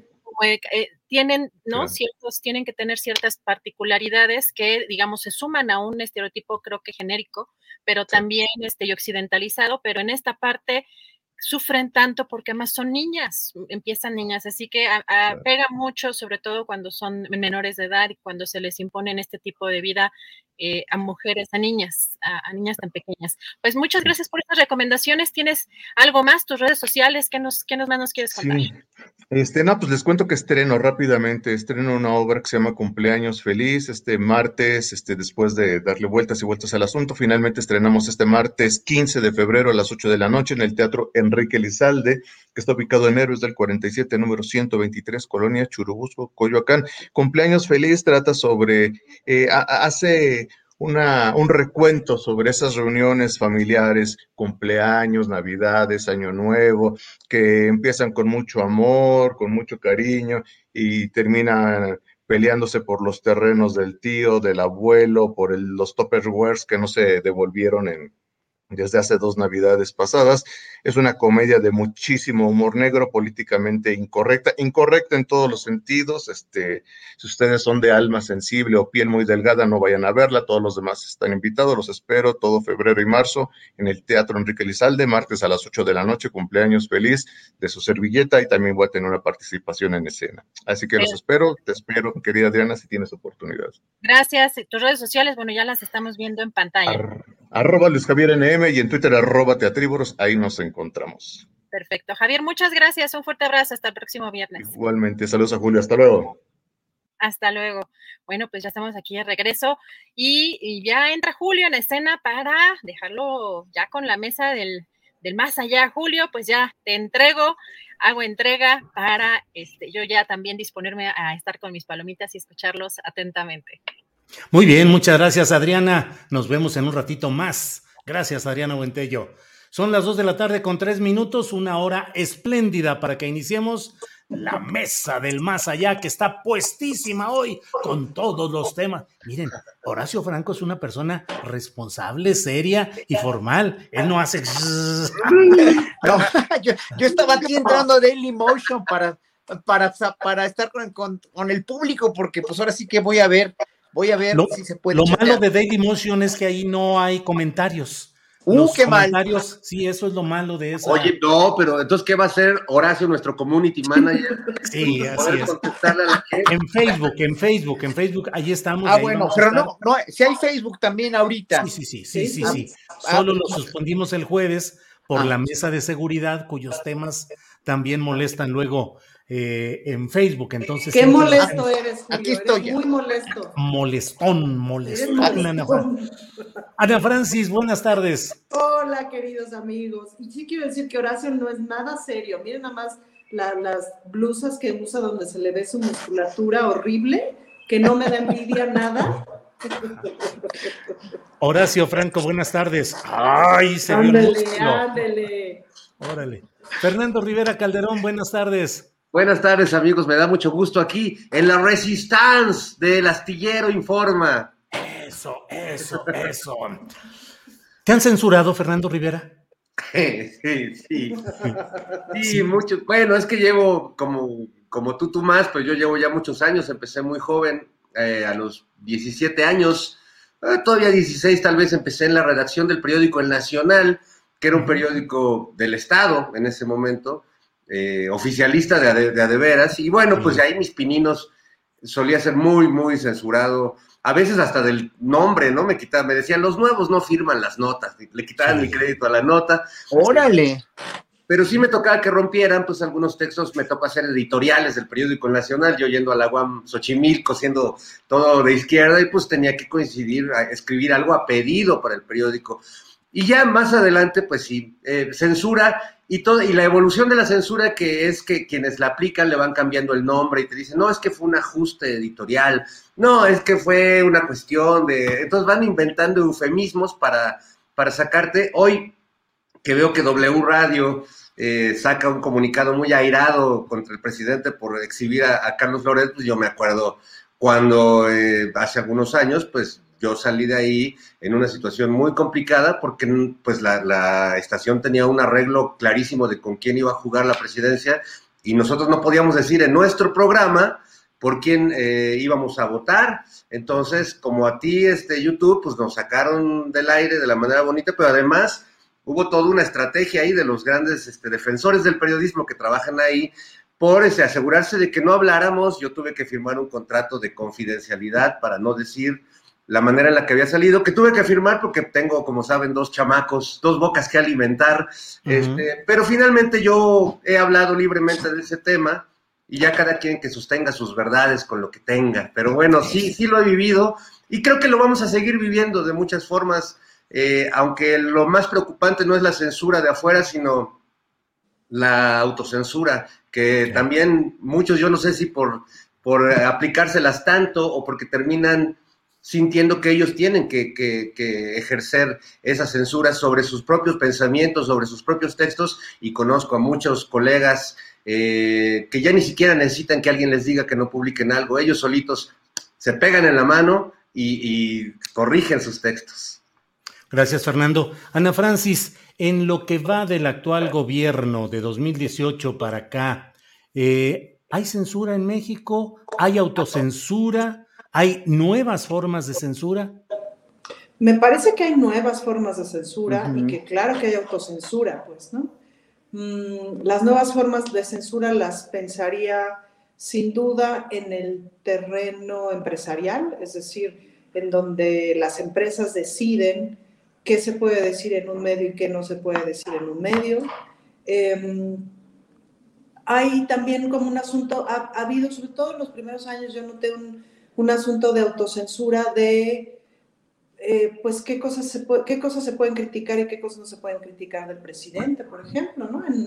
cuando estuve yo en Canal 11 en el programa de Johnny Sabina, que hacíamos sketches, eh, Nora Huerta y yo escribíamos sketches, los dirigíamos, etcétera, los actuábamos, y cuando queríamos hablar del presidente, pues los sketches era difícil que pasaran. Nunca supimos a ciencia cierta si la censura venía de John Ackerman o venía del entonces director del Canal 11, pero los sketches que tenían que hablar del presidente o los que hablaban como de cosas sexuales relacionadas al ser lesbiana, al ser gay, etcétera, costaba mucho trabajo que pasara, fíjate. Em, y a partir, y, salimos, pues, ¿no? Es decir, ya no, ya no, ya no hicimos más eh, ese trabajo. Y pues ya Fernando Rivera Calderón te dirá el trabajo que le costó que pudiera tener a la figura del presidente ahí en en el estupendo programa de Operación Mamut. Em, pero, y, mucho de la, de la conversación, me acuerdo justamente un programa en donde, en Johnny Sabina, en donde la discusión era, ¿se debe parodiar o no al presidente si apoyas justamente un proyecto, eh, si apoyas justamente ese proyecto? Por supuesto, desde la perspectiva del cabaret, pues se debe parodiar a todo mundo, pues, ¿no? Parodiar no necesariamente significa ridiculizar. Eh, eh, pero sí significa criticar y eso es súper importante. Es decir, ¿debería criticarse también la figura de la esposa del presidente y de los hijos del presidente actual? Mira, yo ahí sí sería muy cuidadosa porque, o sea, yo no voté por la esposa del presidente, pues, ¿no? Eh, en ese sentido. Y la verdad es que sí vería específicamente en esta esposa del presidente como muy poco que parodiar no me parecería que diera material para parodiar. En el caso de la gaviota, por ejemplo, pues la parodia era casi inmediata. En el caso de Marta, eh, de, Marta Sagún, la parodia era casi inmediata, pero por ejemplo ahí se dieron dos tipos de parodias súper interesantes. Estaba la que hacía esta mujer Raquel Pankowski, que más que una parodia era una alegoría, era un homenaje, pues, ¿no? En donde no criticaba un carajo, el asunto de toda la corrupción y de todo el esquema de corrupción que armó Marta Sagún para vender influencias en su oficina de Los Pinos. Si no, simple y llanamente hacer el ceceo de la entonces primera dama era suficiente para parodiarle. Pues eso no es una parodia política necesariamente. Hoy debería parodiarse a los hijos, la casa de Houston, la alberca. Me parece que debería hacerse cabaret sobre eso, sí, sin duda. Pero pues otra vez el, el, asunto es dónde te colocas. ¿Desde dónde te colocas? ¿Cuál es tu opinión como artista, como cabaretero? Pues, ¿no? Y ese es un, ese es un problema, ¿no? No es sencillo. Bien. Horacio, hablamos de la censura y hablamos de medios de comunicación, de literatura, de teatro, de parodia. En la música también hay algunas formas de censura, de autocensura u otras formas de censura, no hablo solamente en lo que tú haces, sino en lo general, en la difusión de la música, en ciertos segmentos musicales que se mm, excluyen o se censuran porque no se consideran adecuada, adecuados a los grandes intereses empresariales, Horacio. Es que todo depende de, de, ya lo decía Ana Francis ahorita, o sea, todo depende de quién viene la censura, por qué es la censura, qué censuras qué mensaje está censurando, ¿no? Yo me acuerdo que el sexenio pasado, cuando Osorio Chong era secretario de gobernación, se censuró un video muy agresivo donde encajuelaban a un, este, a una muchacha que habían, el, el, sicario o el narcotraficante o lo que fuera, había encontrado, no sé si se acuerdan de ese video, había encontrado a su novia acostándose con otro y la mató y la encajó el y ese, o sea, ese narcocorrido lo censuraron, ¿no? Por violento, obviamente, ¿no? Este, pues todo depende de qué, de qué, este, de qué lado más que la iguana, pues, ¿no? Este, a mí me han censurado, este, a mí me han censurado, fíjense, el director de la, de la Filarmónica de la Ciudad de México, que es una ciudad gay friendly, que yo era, yo era, este, eso nunca, lo he contado pocas veces en público, pero yo era consejero, en tiempos de Mancera era consejero de la Filarmónica de la Ciudad de México, y para, este, escoger un director titular, que había una terna, se tuvo que, pues, por desgracia, que yo, yo no estaba de acuerdo porque yo sabía que este director coreano, coreano gringo, se llama Scott Joe, que todavía sigue siendo el director, imagínense, todavía sigue siendo director de la Filarmónica de México. Yo, el único episodio de homofobia que yo tuve con un, con un músico ha sido con él. Eso no lo, ya lo he contado en varias entrevistas, lo pueden investigar, pero este, pues obviamente es un director bastante homófobo, ya ha dado demostraciones y bueno, eso lo tengo yo muy bien registrado, pero bueno, lo nombraron director, aunque, aunque yo protesté por eso, no hicieron caso, pero el, el eh, o sea, sí en la música clásica hay casos de homofobia, en la música clásica es, es muy sexista, es muy este, poco feminista, es muy este la música clásica es, mm, sí, muy elitista en ese sentido y muy machista también, ¿no? Hay muchos estereotipos, por eso a una directora de orquesta le cuesta muchísimo trabajo realmente salir adelante y hay instrumentos que son estereotipados para mujeres. Ayer hablaba de eso y que les mando un enorme saludo y lo pueden ver en, este, YouTube, sobre precisamente el pacto, el pacto patriarcal, cómo romper el pacto patriarcal con, este, estaba yo hablando con Abraham Mena, son gente de Chiapas, que están en, la, en, la, en, la, en el Colegio de la Frontera Sur de Chiapas, y con este Eduardo Miranda Videgaray, que fue compañero mío en la primaria, que no tiene nada que ver con Luis Videgaray, pero que este, obviamente hay instrumentos que son muy sexistas también. La guitarra, por ejemplo, es un instrumento muy machista, muy, muy machista. Hay pocas guitarristas mujeres.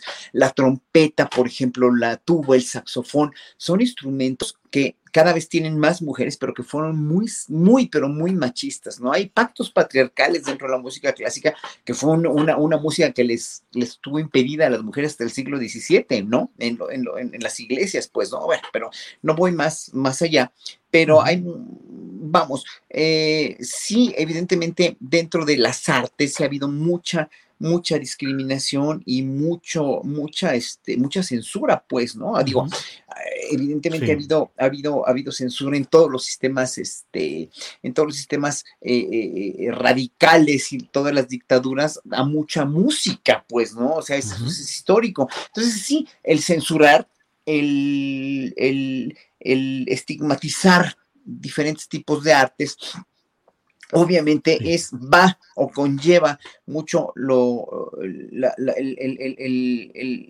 el, lado del que esté un régimen, ¿no?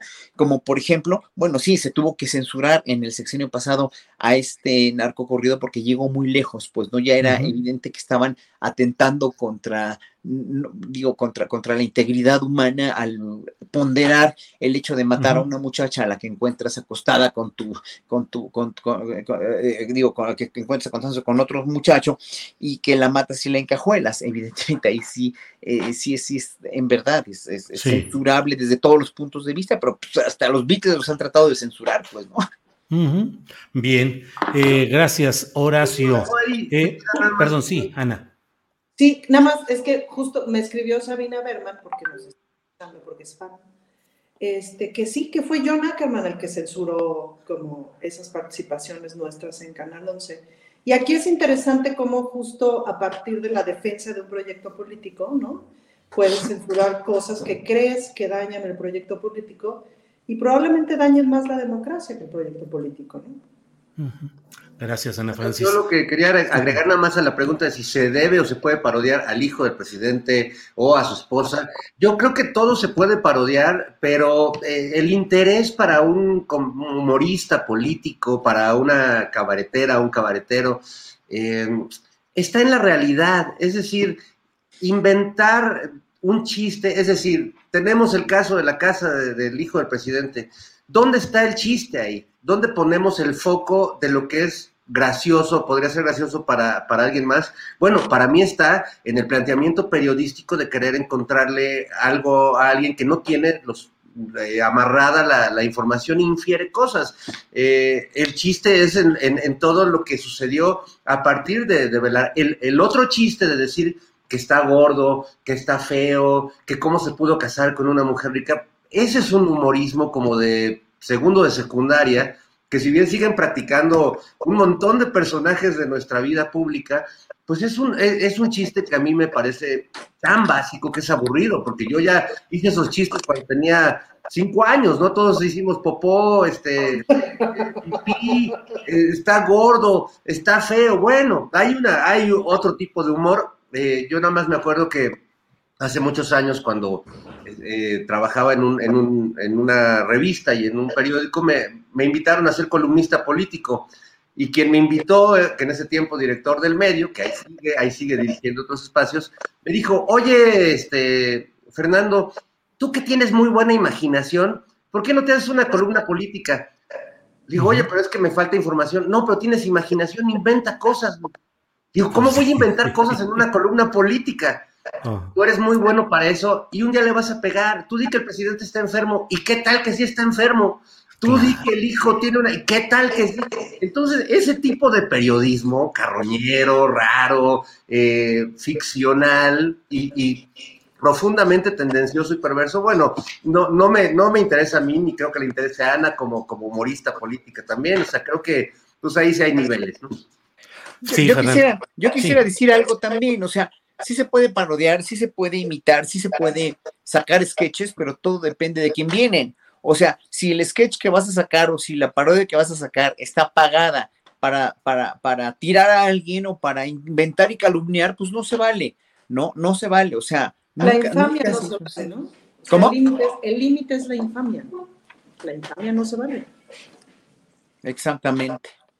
Fíjate, bueno, sobre lo que decía Fernando, eh, estuve alguna vez en una rueda de prensa donde un funcionario le reprochó directamente al periodista que lo que estaba diciendo era había sido absolutamente falso y el reportero se defendió muy fácil. Dijo, pues tal vez, pero estoy seguro de que sí lo pensó.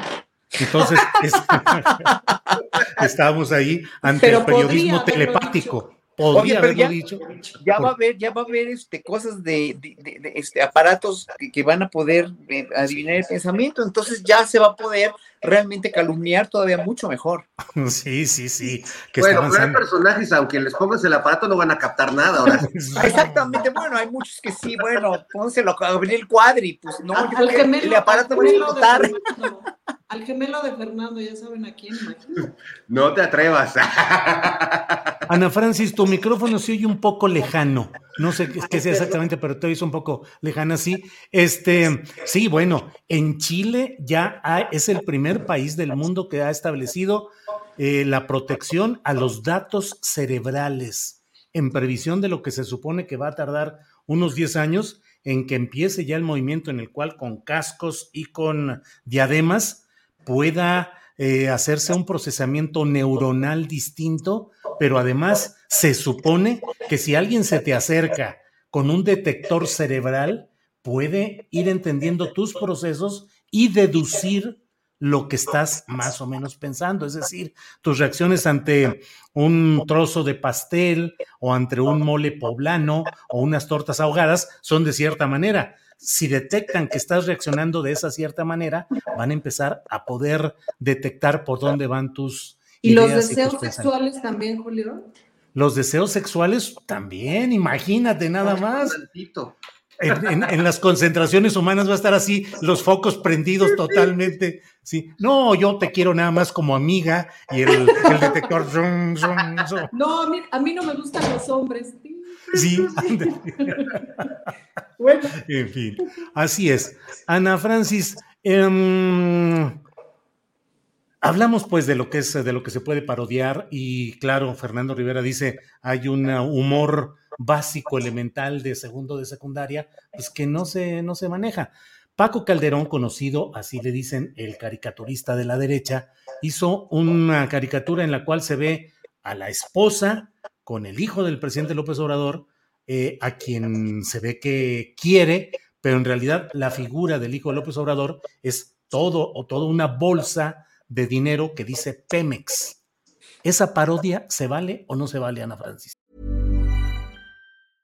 I'm Sandra, and I'm just the professional your small business was looking for. But you didn't hire me because you didn't use LinkedIn jobs. LinkedIn has professionals you can't find anywhere else, including those who aren't actively looking for a new job, but might be open to the perfect role, like me. In a given month, over 70% of LinkedIn users don't visit other leading job sites. So if you're not looking on LinkedIn, you'll miss out on great candidates like Sandra. Start hiring professionals like a professional. Post your free job on linkedin.com/people today. Millions of people have lost weight with personalized plans from Noom, like Evan, who can't stand salads and still lost 50 pounds.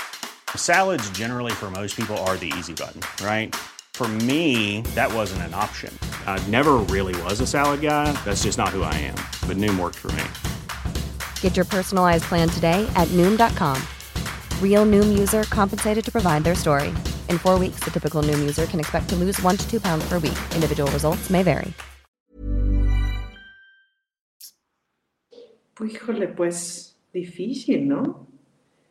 Difícil. A mí en este momento sí me resultaría difícil parodiar a la esposa del presidente. Me parece que no da nota, pues, o sea, que no da. Y que ahí. Perdón, hablo de la esposa de, de José Ramón López Ah, Beltrán. ya, sí, ya, sí. ya, Es sí. José, es José Ramón vestido de ese- bolsa de Pemex. No vi ese cartón. No lo sé, me parece que puede ser válido para, con- o sea, pero sí desde mi perspectiva, pues está continuando con la propagación de una infamia, ¿no?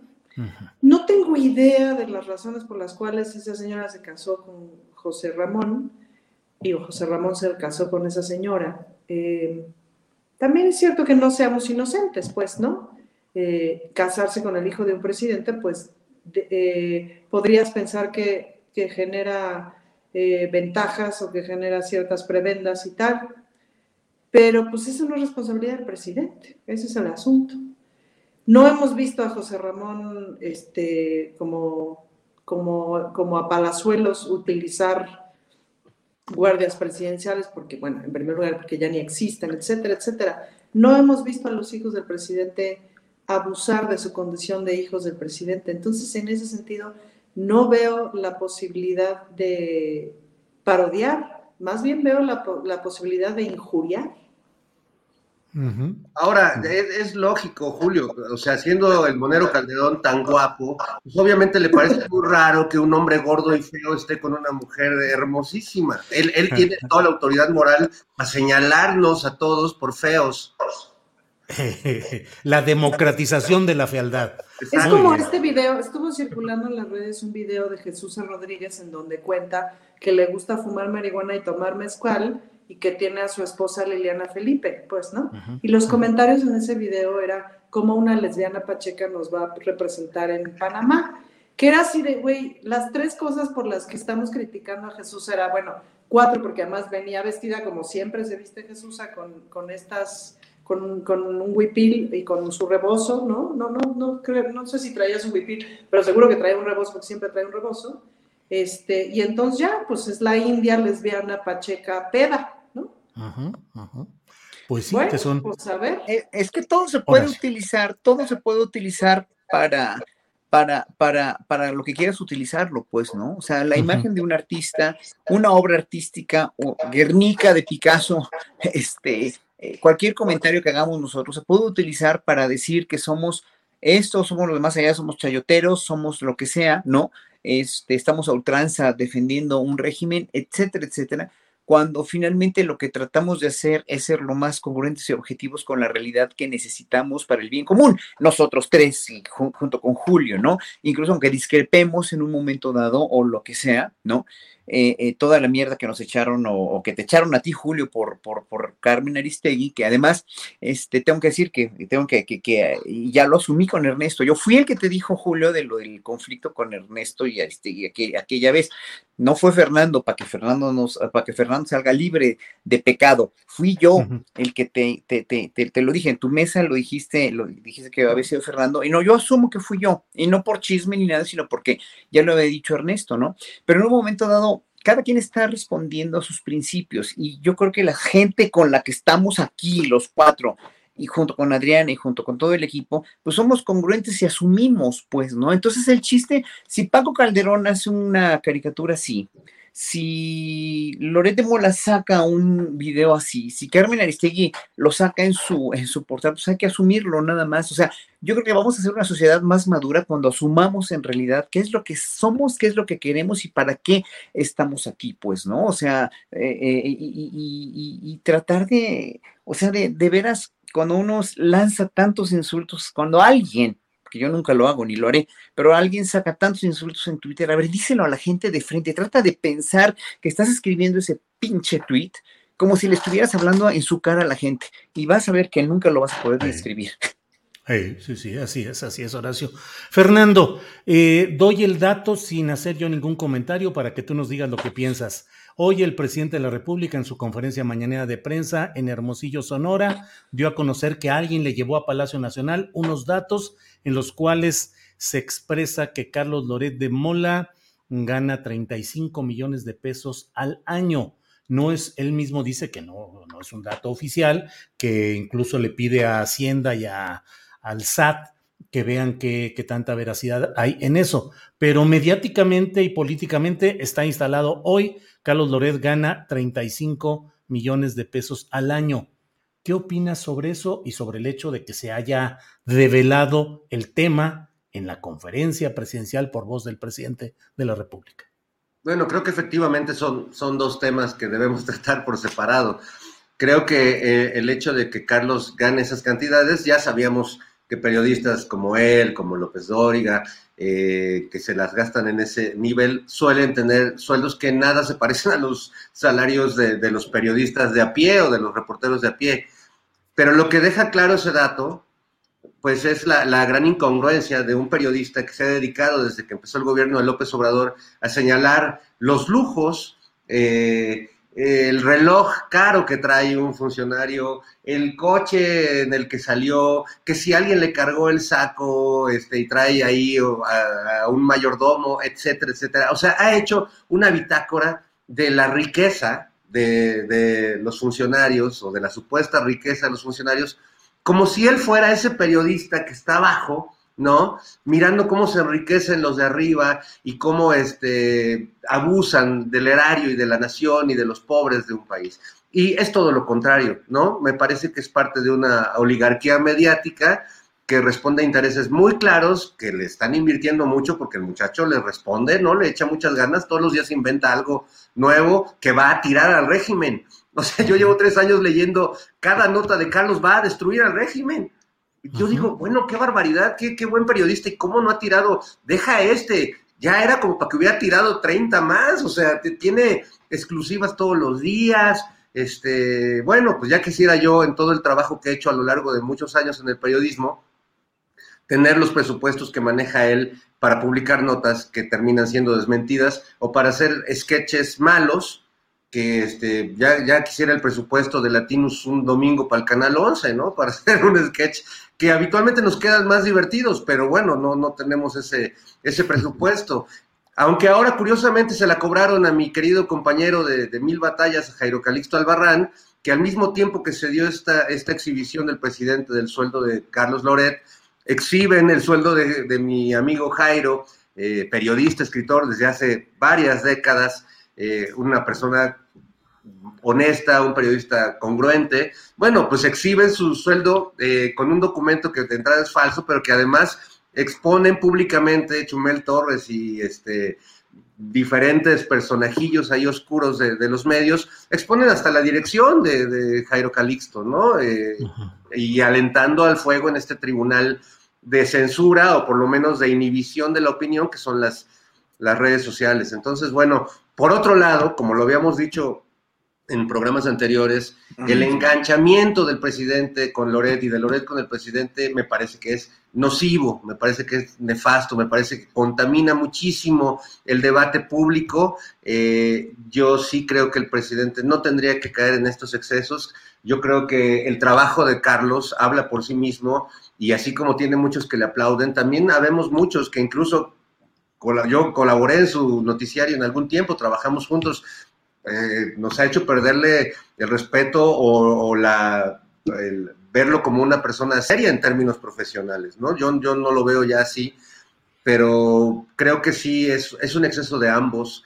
Eh, eh, aquel rasgándose las vestiduras como si fuera realmente un periodista que estuviera en un riesgo real, como todos los días vemos periodistas que son asesinados o que son agredidos, y esta bola de seres de rapiña, se ponen en, ese saco, que no lo son. Ellos no, perdón, pero no hay ninguna. Esto que dicen es que el presidente atenta contra Lored y entonces eso contribuye a que maten periodistas. Tampoco, ¿no? Separemos el agua del aceite. Una cosa no tiene que ver con la otra. Creo que el presidente es muy claro al señalar a un grupo de poder mediático que están completamente enriquecidos a partir de lucrar con, con el, la manipulación de la verdad que, que deberíamos saber todos o de la opinión pública.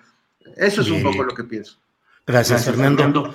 Ana, Francis, ¿es correcto que el presidente de la República exhiba o dé a conocer datos, así sean eh, provisionales, sobre un inmenso ingreso de Carlos Loret de Mola? Pues es que el dato, el problema es que sí es muy inmenso, pues, ¿no?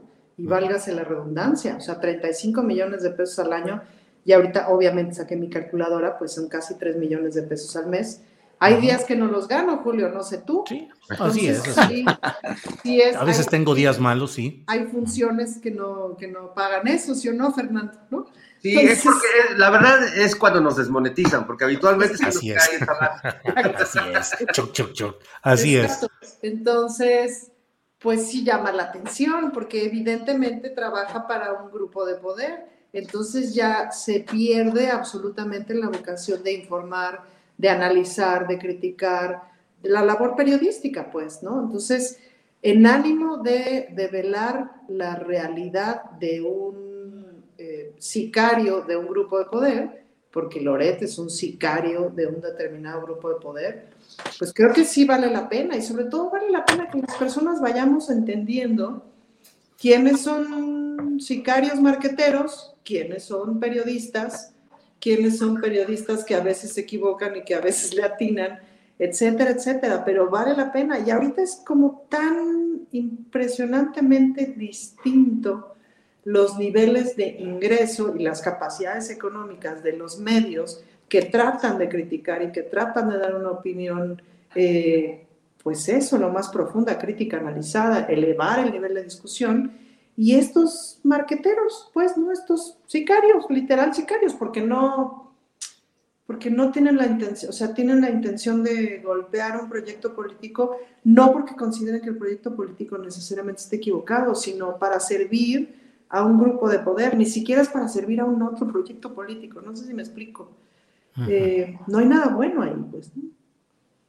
Gracias, Ana Francis. Eh, Horacio, te pregunto si en este caso, el específico de Loret de Mola, lo que ha dicho hoy el presidente de la República, ¿te parece que tiene una justificación y tiene un contexto válido el hacerlo y decirlo desde el sitial del presidente de la República, por un lado, y por otro, preguntarte si crees que va a ser algo selectivo, solo en el caso de él, o se va ahora a iniciar una cascada de exhibición de la riqueza, por decir algo, de los grandes empresarios mexicanos, de los directores o dueños de los grandes medios de comunicación.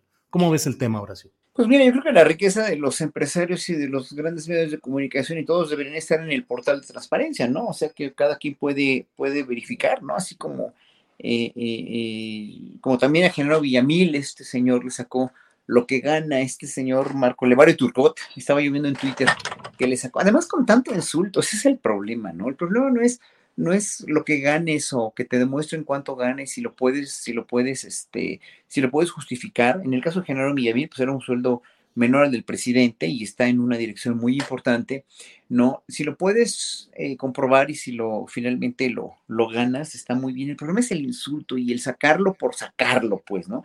El presidente no sacó esto por sacarlo nada más, el presidente estaba muy, de veras muy harto y muy ofendido por todo este sicariato de, de de Loret y de Latinus, etcétera, etcétera, que en un momento dado se lo han afectado porque se han inventado cosas o se han hecho lo posible por sacar trapitos que no existen, ¿no? Y, trapitos que sí existen, los ha sacado contra línea, ¿no? Eh, sacó un reportaje excelente de las relaciones y los nexos que tuvo García Luna con, con funcionarios de los sexenios pasados, y esa es, un, es una investigación sostenida, es un reportaje sostenido con pruebas y con evidencias, ¿no? Entonces, cuando, cuando alguien saca una, una serie de, de, reportajes o de inferencias eh, solamente con el fin de, de, dañar, ¿no? Obviamente, pues sí, el presidente se defiende, tiene todo su derecho. Yo diría nada más, ¿cuánto tiempo más va a tardar el presidente en, en, usar tiempo de la mañanera para esto? ¿no? Y en un momento dado podría ser mucho más conciso y más breve, siento yo, con todo, con todo lo que, lo que, este, lo que no estoy de acuerdo con cómo lo está haciendo Loret, pero yo creo que el presidente ya no le debe dar tanta importancia, ya se está volviendo una guerra intestina demasiado, demasiado fuerte y no, eso no, como dice muy bien Fernando, esto no va a afectar la integridad de los periodistas, porque los periodistas que han muerto por, por, por desgraciadamente han muerto en manos de gente que, en manos del crimen organizado, del crimen municipal, de los presidentes municipales o de los narcotraficantes o lo, lo que sea. Este gobierno no manda a reprimir y no manda a matar a ningún periodista ni no manda a matar a nadie pero al presidente sí lo quieren matar con estas, o sea, quieren matarle su reputación con estas calumnias y estas injurias que finalmente lo único que hacen es dañar una imagen, ¿no? Lo que no mancha tizna siempre se la pasa diciendo el presidente y tiene toda la razón, entonces obviamente se defiende. Yo no me defendiría ya de esa manera, finalmente no le daría tanta importancia porque es enaltecerlos, es una cuestión ya como bastante más, este, sí, más intestina, que ojalá que no se vuelva así. Yo nada más pienso eso. Bien, gracias Horacio. Em, Fernando Rivera, em, ¿cuál, ¿cómo sientes el clima eh, político, mediático en estos momentos? Te doy mi punto de vista, pero solamente es eso. A mí me parece que se ha ido concentrando una especie de metralla mediática y política dirigida hacia Palacio Nacional que va creciendo y que va aumentando y que me parece que el propio presidente de la República ha ido eh, también subiendo el tono de su postura y que de la agenda política que él solía ir marcando puntualmente, hoy en ciertos temas está a la defensiva o está enredado. Casos concretos, lo de Panamá con Salmerón, que ya más o menos va quedando ahí atrás, pero sigue ahora lo de España y lo de este caso de la Casa de Houston y los eh, periodistas o, opinantes que eh, insisten en este tema. ¿Crees que se está enredando y em, pues eh, que hay excesos hoy en el discurso público de un lado y de otro, Fernando? Sí, yo creo que, se ha que ha venido paulatinamente creciendo esta contaminación, esta manera de, la oposición, de la derecha, de grupos muy intolerantes, de dinamitar toda posibilidad de diálogo, de dinamitar toda posibilidad argumental, de como, antiguamente llegaban los esquiroles a romper las huelgas o los, este, de seguridad del patrón de una empresa, pues así ahora pone uno un argumento en las redes y, salen a dinamitarlo, ¿no? Y lo que ha pasado con el presidente es que sí percibo ya un, pues un proceso de agotamiento que lo ha traído, lo, lo pone a la defensiva completamente. Antes siento que más al, viejo estilo del señor Miyagi de Karate Kid, solía esquivar mejor los trancazos y aprovechar, como, como en el caso de el señor Gilberto Lozano, a que el trancazo se les regresara a ellos solitos. Claro, en el caso de Gilberto Lozano, creo que el presidente se apoya en la divinidad, porque ya me claro de que cada que el otro habla mal del presidente le pasa algo. Pero salvo en ese caso que llega realmente a lo risible, en los otros casos creo que no, creo que se está encendiendo más este, este ya no debate, esta agresión constante, creo que es una bola de nieve que del camino sin tener argumentos ni, ni ninguna profundidad más que la agresión, tal cual sea él directamente eh, o a su hijo o a su hijo menor, que me parece infame que lo reiteradamente lo estén metiendo en, el golpeteo. Eh, pues ha, hecho que el presidente se comporte como en esta película, no sé si vieron la película de los 300, eh, donde se narra la batalla de las Termópilas, cuando, cuando el valiente Leónidas, representando a los, a los espartanos, pues tiene que enfrentar a Jerjes y a todos sus bots y trolls, que son millones, ¿no? Y entonces, sabiendo que, esa batalla no la puede ganar, porque además no quiere pagar él ni bots, ni trolls, ni tener un ejército como lo tiene Jerjes, pues decide decir, dices Esparta y agarrarse a trancas con todos, a sabiendas de que lo van a, apabullar con flechazos y con tweets y con troleadas. Eh, siento que ya, ya sacó la espada y está como que tirando golpes para todos lados, ¿no? No digo que no haya un conflicto con España que no valga la pena resolver, pero quizás desde la diplomacia, ¿no? O sea, quizás desde el trabajo que puede hacer el canciller Ebrard, que, que tiene muy buenas hábiles, eh, muy buenas, este, eh, mucha habilidad para, para, para, esos temas diplomáticos, o el tema con Panamá. Entonces veo a un presidente que ya está un poco cansado, que ya le cayeron gordos ahora sí sus adversarios, a los que iba capoteando, eh, y que si bien no se le nota así furioso, rabioso, como lo describen Loreto, Raimundo Palacio, sí lo veo con, la mecha más corta y como que sí quiere decirlo todo y como que ya no tiene empacho en guardarse nada. Yo creo que lo de hoy sí marca como un, punto de inflexión, porque eh, por, más grave que pueda tener un, un, desacuerdo con un periodista, pues exhibir estos datos sí me pareció excesivo, como me pareció excesivo lo que hizo Cuauhtémoc, García, digo, Cuitláhuac García en Veracruz,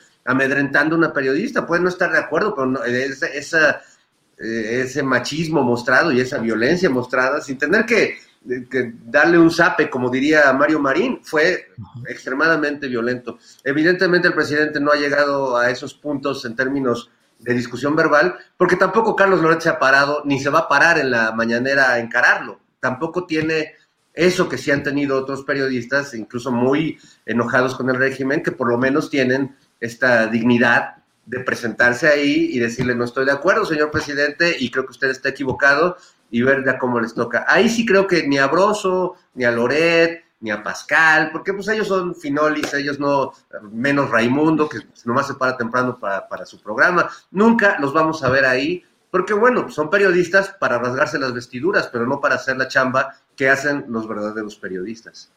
Gracias, Fernando. Ana Francis, vamos entrando en una espiral de cada vez más confrontación y más violencia, así sea verbal, en los altos niveles de política, de medios. Eh, Fernando Rivera, pues eh, señala este discurso del presidente, e, es decir, el tono discursivo del presidente, lo que pasa también en Veracruz. ¿Cómo ves? ¿Se está exacerbando eh, se están exacerbando los ánimos peligrosamente o así debe de ser? ¿Cómo lo ves? Mira, creo que hay varias cosas que son muy interesantes. Por un lado, como la conversación, eh, la conversación abierta entre lo que piensa el presidente y eh, lo que dicen de él, etcétera, y digamos como su derecho de réplica. Creo que sí estaría bueno que le bajara dos rayitas al tono, sin duda. Em, ahora, por otro lado, fíjate que a mí lo de España me divirtió mucho. Bueno, lo que pasa es que yo soy mala persona, entonces los dichos del presidente me divirtieron mucho. Comprendo que debe ser un problema eh, en términos de relaciones internacionales. Comprendo que esto automáticamente me descalifica como futura embajadora de cualquier lado porque no soy prudente. Pero la verdad es que yo me, me atrevería a pensar si no fue una movida pensada del presidente eh, pues para llevar la atención a otro lado, pues, ¿no?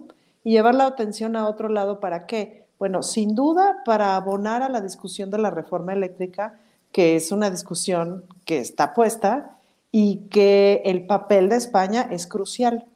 Fíjate que me tocó estar en una, en una celebración de la presencia judía en México, eh, en donde el embajador de España se portó súper grosero con México. pero súper grosero. A partir de, eh, de contar una anécdota y tal, eh, y, básicamente dio a entender que México era un lugar horrible para vivir y que pues, España ahí estaba para, para las personas de México que quisieran vivir allá, pues, ¿no? Muy grosero. Y yo dije, ándale, pues, pues está padre, pues, ¿no? Que nos miren así. Y entonces, bueno, pues no, o sea, no olvidemos como pues el papel que ha jugado España en esta, en esta confrontación, pues, ¿no? Y no olvidemos también como la apuesta por la dignidad, la apuesta por la dignidad internacional de México. Y fue muy divertido que el presidente hiciera esta cosa de deberíamos de poner una pausa a la relación. Ah, no, pero ya me acordé que no se puede, punto, ¿no? Y ¡wow! Todo lo que se generó. Eh, la pregunta que yo me hago es, ¿el presidente se, enfureció y escupió sin medir las consecuencias o el presidente, como buen animal político que es, otra vez nos llevó a poner la atención en otro lado? Gracias, Ana Francis. ¿Qué opinas, Horacio Franco? ¿Se está exacerbando el discurso y el ánimo político? ¿Estamos cada vez más confrontados? ¿Eso es natural en la evolución del proceso político que llevamos o es algo que debería frenarse y sosegarse? No, no debería frenarse ni sosegarse porque la cuestión es que eh, a raíz del gobierno de Andrés Manuel López Obrador se ha ido decantando, se ha ido abriendo toda la comunicación y se ha ido exponiendo toda la verdad en detrimento, por fortuna, de la doble moral que se tenía antes, del control de la comunicación, de los discursos de Peña Nieto tan, tan bien exhibidos, tan bien, este, y de los políticos en general, ¿no? Aún con la torpeza de Vicente Fox, la torpeza mental del pobre imberbe de Vicente Fox, pues él tenía sus discursos y no había nada que, cuestionar, ¿no? Y Calderón igual, y Salinas pues más todavía, y los anteriores igual. O sea, aquí hay un diálogo diario con el presidente de humano a humano, de periodista a presidente de, pueblo a autoridad, pues, donde finalmente todos ya hoy por hoy en las redes sociales, incluso nosotros los ciudadanos, los artistas, tenemos un foro que nos estás brindando tú, ¿no? Aquí para poder este, hacer esto, yo también lo tengo con Vicente Serrano, bueno, Fernando lo tiene y Ana Francis lo tendrá en otros lugares también, y, cada, quien, cada quien se expresa. Artistas nos expresamos, ciudadanos se expresan en redes sociales.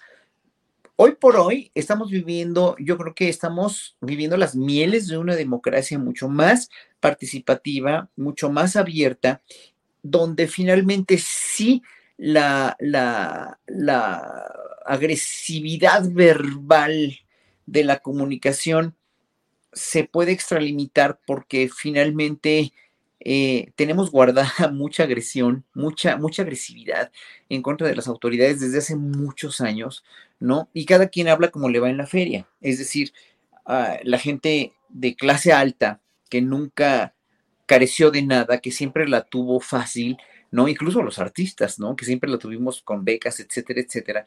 Eh, hoy por hoy estamos viendo, yo lo vi desde hace muchos años, yo siempre quise un gobierno como el que tenemos ahora, pero mucha gente nunca se dio cuenta de que el país, históricamente hablando, ya no podía seguir así y no se han dado cuenta, pues, ¿no? Entonces, eh, eh, la gente que sigue con esta con este rollo de que López Obrador está destruyendo México y que el país va muy mal y que bueno, es que nunca han visto una mañanera, ¿no? O sea, la gente la gente que no ve una mañanera, que no se va a las fuentes directas, es como la gente que interpreta el Corán, ¿no? Y dice que las mujeres tienen que, salir vestidas de hijab todo el tiempo y tienen que estar escondidas en su casa o, debajo de sus vestidos todo el tiempo, pues, ¿no?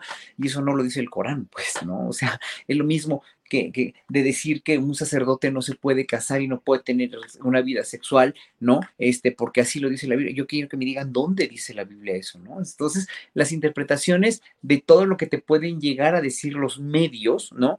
Es o, eh, fue durante mucho tiempo la, la, la, este, el lavado de cerebro para el pueblo y la interpretación que tenía el pueblo eh, clase media, o gente que tenía televisión de, de, de, las comunidades rurales o lo que fuera, o los mismos universitarios, era solamente una, una, una, una probadita, aunque se, era un secreto a voces que había una enorme corrupción y que los gobernantes eran unos represores, unos malditos, unos bandidos, etcétera, etcétera. Pero hoy por hoy tenemos un presidente que decanta todo eso, que saca todo eso, se extiende como hilo de media, ¿no? En una mañanera diaria, donde es un ejercicio verdaderamente ejemplar, pues, ¿no? O sea, que lo que no entendemos, ya nos acostumbramos a la mañanera, ¿eh? O sea, ya nos acostumbramos, yo no la dejo de ver todos los días, porque es en verdad un hito histórico, ¿no? De una declaración diaria de la, de la verdad o de la, de la, de lo que se está haciendo en el gobierno, ¿no?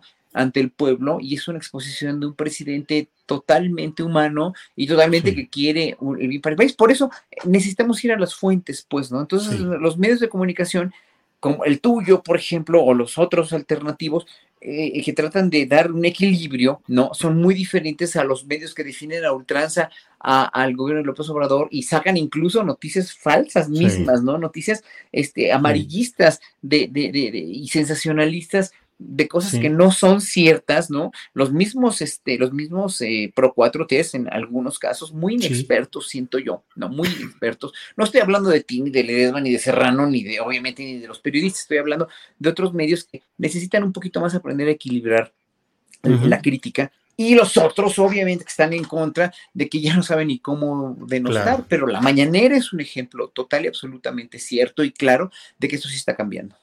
Muy bien, son, estamos ya en la parte final de nuestro proceso para decirles adiós a, las, a quienes nos siguen desde, eh, desde el canal 22. Tenemos un minutito para una, un postrecito que diga cada cual y luego seguimos aquí en YouTube el tiempo que sea. Fernando, un minutito, tu postrecito, lo que desees agregar, por favor. Híjole, un postrecito. Eh, pues estaba pensando en eh, esta semana nos ha dado muchos regalos, desde lo de Gilberto Lozano, lo de Alito. lo que pasa es que han sido tantas cosas, tantas que, que luego no, no, podemos dimensionar y rendirle tributo a esos momentos tan bellos. Entonces yo sí quisiera, pues, este, dar, dar eh, un reconocimiento a, don Gilberto, a Alito, a Lorenzo Córdoba, que dice que, es capaz de morir, de, no de morir, pero sí de ser encarcelado este, por, por eh, defender la democracia, cosa que me dio mucha risa, la verdad le agradezco porque porque los comediantes también tenemos que reír, Julio. Y eh, también, eh, pues me, sorprendió que ahora la, la legisladora Lili Telles eh, reclamó al, presidente del Senado porque según ella se estaba sacando los mocos y, y, comiéndoselos. Entonces yo sí quisiera, bueno, decirles a, los senadores que si están en la necesidad de sacarse un moco, apliquen una manera muy elegante y policíaca que me enseñó eh, Luis Pesetti, un compositor. Dice, la manera más elegante de sacarte un moco no es pues meterte el dedo a la nariz, sino pones los dedos así frente a la nariz y gritas, salgan, están rodeados. Ah, órale, y ahí salen. Muy bien. Horacio, por, por... pero es para acabar bonito el viernes. Eso, muy bien. Ana Francis, un minutito para un postre de última hora. Yo diría dos cosas. La primera es que esta escena de, podría ser una escena de La Rosa de Guadalupe. Eh, Gilberto Lozano hablando pestes, no sé qué, y de repente el presidente tiene en su casa, sí tiene un, un momento místico, se le vuela su pelito y riájale se cae Gilberto Lozano. Piénsenlo, de guionista yo tengo mucha, mucho talento. Y la segunda cosa que quisiera decir es un deseo, Julio. A mí me encantaría, porque sí estoy adolorida, que Carmen Aristegui fuera a la mañanera, por ejemplo. Me encantaría hablar de la libertad de expresión, a preguntarle al presidente por qué está haciendo lo que está haciendo, si la quiere aniquilar, etcétera. Todas estas cosas que ha dicho en su medio. Y estoy adolorida porque ando medio huérfana de noticiero de la mañana porque pues, estoy adolorida. Y ese es un deseo que lanzo al cosmos, a ver si se me hace realidad. Ana Francis Horacio, un minutito para cerrar esta parte y seguimos no en YouTube, lo dije así porque es la querencia, pero estamos castigados en YouTube por una semana, entonces seguimos luego nosotros aquí en Daily Motion y aquí en Facebook. Horacio, no, pues de la, del espectáculo tan deplorable de Palazuelos, ¿no? O sea, del, y de los partidos políticos en general, ¿no? De, la, de todos, pero sobre todo del movimiento ciudadano, donde pues parece no querer aprender, ¿no? O sea, el, el PAN ya es caso perdido. ¿no? El PAN es caso perdido, siguen vociferando, etcétera, etcétera. El PRI, bueno, está como que todavía no sabe, no se ha pronunciado con nada. El PRI está muy calladito y, bueno, hacen ridículos y todo, pero el PAN sigue en, en, esta, en, esta, en esta perdición, crápula y perdición política, ¿no? Pero Movimiento Ciudadano de veras yo creo que sí debería rectificar, ¿no? Porque ya tienen, ya tienen dos gobernadores que, pues en verdad, así como que muy, muy congruentes con lo que diría un movimiento ciudadano, no, no, no son, ninguno de los dos, ¿no? Pero bueno, pues esperemos que, que aprendan y que, y que gente que está ahí como Patricia Mercado, que me merece todo el respeto y toda la admiración y le tengo un gran cariño, pues obviamente tenga alguna injerencia ahí, o sea, porque no, no se puede, no pueden tomar en serio una candidatura así, nada más. Gracias, Horacio. Eh, Fernando, Horacio y Ana, nos despedimos de Canal 22. Gracias. Hasta luego al 22 y seguimos nosotros. Bien, seguimos nosotros aquí en... Ah, eh, Daily Motion y en Facebook. Fernando Rivera Calderón, eh, alguna, digo, tuvimos que cortar por la rapidez de esta cosa de que nos dan cierto eh, minuto para que cortemos, pero estabas bien, estaba bien. Esto de los comediantes también ríen. ¿Quieres hacer algún postrecito extendido? ¿Algo más? De veras, hay esos momentos en los cuales son de agradecerse, además, porque no todo puede ser solemnidad y pleito y bronca. Tu micrófono, Fernando. Se agradece porque es lo que llamamos la justicia poética. Es decir, esto, esto no lo mueven los bots. O sea, la silla de Gilberto Lozano fue una de esas cosas de justicia poética absolutas. O, por ejemplo, que toda esta campaña que se está orquestando contra eh, Balazuelos, antiguamente llamado Payasuelos, eh, que la orquestó él mismo. O sea, es decir, no necesita lo, que el presidente que le arman así, o cualquier funcionario, eh, o cualquiera de nosotros que de repente nos llega una horda ahí de unos comandados por Atila para, para No, no, él solito se ha puesto la, soga al cuello, él solito dijo que balació, ahora ya dijo que no, ya salió como Neo de Matrix ahí eh, deteniendo las balas este, que, que él mismo lanza contra sí mismo. Entonces, el caso de, de, Balazuelos me parece realmente muy loco. Yo no creo que vaya a rectificar Movimiento Ciudadano, más allá de que tenga algunos miembros rescatables, eh, con ese señor a la cabeza, con, con ese Dante que nos está, eh, está haciendo honor a su nombre porque nos está llevando a visitar el infierno de la frivolidad, de la superficialidad, y yo la verdad en ese camino de, de este Dante perversillo y poco confiable, pues no me gustaría ser su Virgilio, la verdad. Yo no quiero acompañarlo en, en, esas catacumbas y en esos siete niveles para llegar a la gubernatura de un estado en movimiento ciudadano. Gracias, Fernando. A quienes nos siguen a través de Daily Motion y de Facebook, les invito a que sigan después de esta mesa porque vamos a hablar con Martí Batres, que es el secretario de Gobierno de la Ciudad de México, y vamos a hablar sobre esta campaña de desarme que se está haciendo en la Ciudad de México, pero de verdad la Ciudad de México está menos violenta, más segura, siguen las mismas broncas a nivel nacional, la misma tendencia o cómo están las cosas. Vamos a hablar con Martí Batres después de esta mesa. Ana Francis, em, ¿Cómo ves la Ciudad de México? Ayúdame a hacer las preguntas que siguen. Bueno, pues supongo que el, que el secretario te va a dar los datos que se acaban de presentar en términos justamente de seguridad y de la reducción de los delitos de alto impacto. El delito que no baja, y ahí te encargo que, le, que, ahonden sobre el tema, es el de violencia intrafamiliar, que ahí tenemos mucho todavía que rectificar. Pero hay unos delitos que, que, han bajado tremendamente, pues, ¿no? Vale la pena que el secretario, pues, ahí te exponga los datos. ¿Cómo veo la Ciudad de México? Pues, la neta, sí veo que va bien en ese sentido. ¿No son cuentas alegres todavía? Pues no, teníamos muchos problemas, tenemos muchos problemas, por supuesto, y la seguridad es todo un asunto.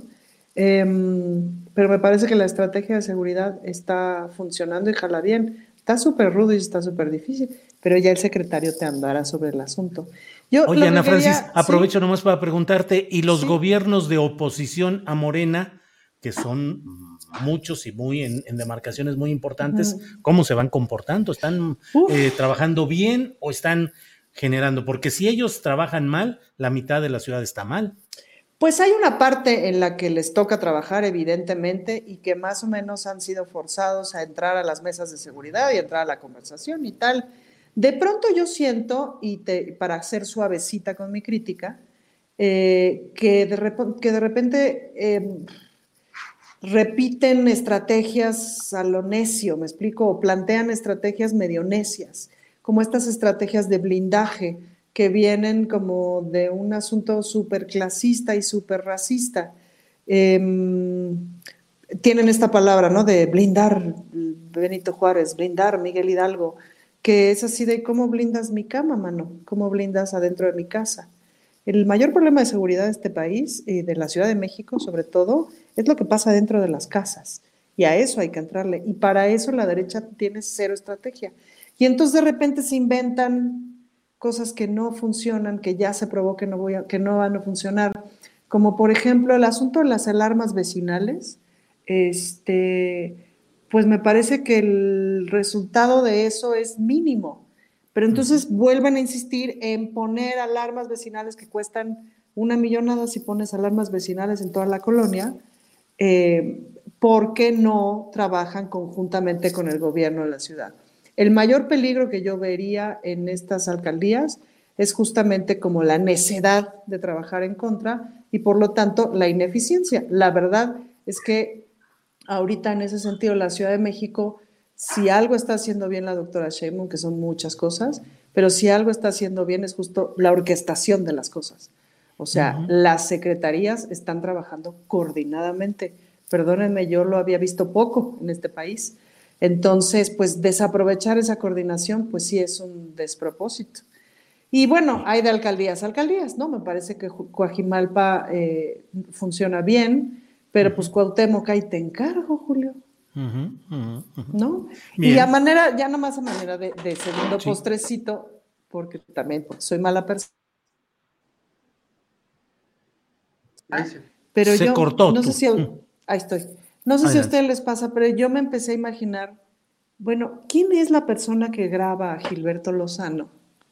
Que nos regala estas cosas, porque al anterior debieron de haberlo corrido, ¿no? Entonces, pero llegó una persona nueva y nos vuelve a regalar este video. Ahí por eso yo pienso que sí hay intervención divina y por eso pienso que se debería de aprovechar para la Rosa de Guadalupe. Bien, gracias Ana Francis. Horacio Franco, eh, ya estamos en la parte final. Te pido que hagas el comentario que desees para cerrar esta mesa. Eh, lo que tú desees, por favor, Horacio. Híjole, pues aquí viendo los comentarios que hay en Facebook, ¿no? De que nos dicen que somos, este, que somos comparsas, que somos, este, no creo que adjetivo usaron porque ya se fue el comentario de, de esta ah. persona, ¿no? Pues es que no, o sea, es que no, no, no, este, no, no, es nada más alabar a un presidente, entienda la gente, que, que, lo entiendan por favor todos, que lo entiendan, lo que queremos nosotros, al menos que he hablado con cada uno de mis colegas aquí presentes, es el bien común de este país. Si, si, el bien común hubiera estado en los gobiernos neoliberales, en el PRI, en el PAN, en el PRD que nos gobernaron antes y que en un momento dado hubieran hecho algo por distribuir la, la riqueza, que no hubiera habido este, este, este declive tremendo de la salud y de la educación en el pueblo de México, pues obviamente, obviamente con esa conciencia que tuviéramos, hubiéramos dicho, si no es que sí estábamos mejor antes que con este gobierno, espérate, no manches, o sea, la salud estaba muy bien, la educación estaba perfecto, la alimentación del pueblo mexicano iba pues de, en viento en popa, ¿verdad? Ahora éramos un pueblo sano, teníamos además un, una, una, cultura de, del deporte y de, la, de las artes y de la educación y de la repartición de riqueza y no había pobreza en los campesinos, ¿no? O sea, éramos un país que estaba marchando bien, ¿no? O sea, ¿por qué demonios nos ponen un gobierno de izquierda para decirnos todo esto, pues, ¿no? Entonces, lo que no entiende la gente es que no podíamos seguir así y que no es nada más ser comparsa de un presidente, porque no es el presidente, o sea, AMLO sí representa mucho, Andrés Manuel sí representa mucho para este país, porque él se ganó la presidencia a pulso y fue el primer presidente que no ganó con un fraude después de varios, ¿no? O sea, la, la, la, este, el, peso de la elección con Fox fue efímero porque él demostró que fue precisamente un inútil para gobernar este país, ¿no? Y que finalmente no, no, o sea, el país se sostuvo solito por el neoliberalismo, obviamente, porque ya iba encausado a eso, pero no, no fue, no fue Fox, o sea, digo, no, no fue un presidente que valiera la pena, todo fue impuesto, todo fue este, absolutamente simulado y todo fue una cuestión para favorecer a algunos cuantos, entonces por eso no somos, no somos comparsas nomás a lo pendejo, somos gente que quiere el bien para este país y que el único que podía hacerlo en ese momento era este señor López Obrador y tenemos que asumir otra vez lo mismo, asumir, asumir, asumir. Claro. eso es lo que queremos como país. Muchas gracias, Horacio. Fernando, gracias, buenas tardes, saludos a Perrucho. Perrucho. Saludos. Yo, Perrucho y yo tenemos un comentario para Martí Batre. Estamos un poco indignados porque fíjate Ahí está ya Martí desde hace rato, no entra a la... pan. Bueno, es que ahora, metemos... bueno, no, no ahora en la Ciudad de México van a multar a quienes viajamos con nuestros perritos en el coche si no los traemos en una jaula. Y yo me, siento indignado porque la verdad es que Perucho es el que maneja cuando yo salgo en coche. meterlo en una jaula, pues, oigan, ni que fuera Gabriel Cuadri, o sea, este es un perro inteligente, educado, no va, a Entonces, yo, yo les pido que reconsideren esas multas. Hay perros que son personas no humanas, muy, muy respetables, como este ser. Que, que los saluda, que si bien le hace falta un corte de cabello, ¿verdad? Es, es tu amor. Claro, ya está ahí Martí Batres desde hace unos minutos listo para entrar, así es que ahorita platicaremos de todo esto. Fernando, Horacio, Ana, muchas gracias y buenas tardes. Gracias, Julio. Gracias. Hasta luego. Adiós. Bien, pues muchas gracias. Ha sido la mesa del más allá de los viernes y ya está con nosotros Martí Batres, que es el secretario de gobierno de la Ciudad de México. Martí, buenas tardes. ¿Cómo estás, Julio Astillero? Para empezar, te diría nada de nuevas multas, ¿eh? no se ha modificado el reglamento de tránsito. Ah, no. ¿Y entonces esto que dice de, los perros o las mascotas? Pues eh, serán temas que ya estaban o hay alguna desinformación, pero no se ha modificado el reglamento de, de tránsito por el gobierno de la ciudad y no estamos inventando nuevas multas. Ya ves que hace poco nos inventaron que había aumentado el el cobro del agua, lo cual también es falso, pero pues así está la temporada, ¿no? Cada día surge una, una, una difamación, hay como una especie de campaña articulada para estar bombardeando en contra del gobierno de la ciudad, particularmente en contra de la jefa de gobierno, pero no se han hecho modificaciones de ningún tipo para aumentar cobros, ni de impuestos, ni de multas, ni de derechos. Es decir, el, el esquema de ingresos sigue siendo el mismo que teníamos eh, en los años pasados de esta administración. Bien. Al contrario, desaparecieron las fotomultas que estaban en la anterior administración y se convirtieron en fotos cívicas. Lo que antes se cobraba como multa de tránsito, ahora se convirtió en un trabajo comunitario eh, que, que, se realiza para poder, este, ahora sí que pagar una infracción de tránsito, pero, este, pero no se ha privilegiado la parte este, recaudatoria, sino la parte social. Entonces, no hay nuevas multas, no hay nuevos cobros, no aumentaron los impuestos en la Ciudad de México. Gracias, Martí. Eh, por otro lado, bueno, un tema que está en la actualidad es este del desarme. Eh, ¿Qué exactamente qué es lo que han estado haciendo y con qué resultados, Martí, por favor? Este es un gran programa. Lo empezó Rosa Isela, ¿no?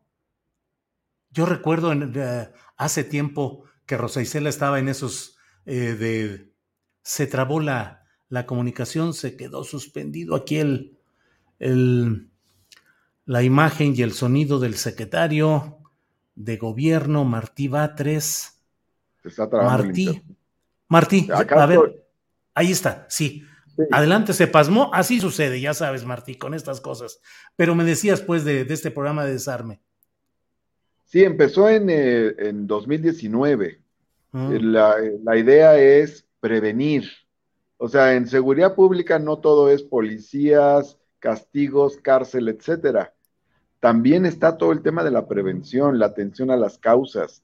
Entonces, este es un programa de prevención y se busca recoger las armas, que la gente entregue voluntariamente las armas que tiene en sus casas.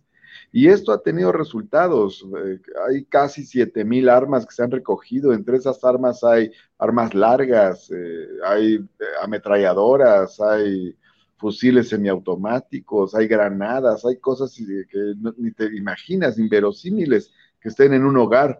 Entonces, la idea es que al recoger estas armas, bajemos los homicidios, bajemos las lesiones este, con arma de fuego.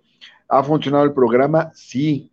Gracias a este programa y a otras acciones, a muchas otras, a decenas de, de acciones más, ha disminuido el homicidio en la Ciudad de México y han disminuido las lesiones con armas de fuego. Si comparamos enero del 2022 con enero del 2019, vamos a encontrar que estos dos delitos de alto impacto han disminuido en más de un 60%.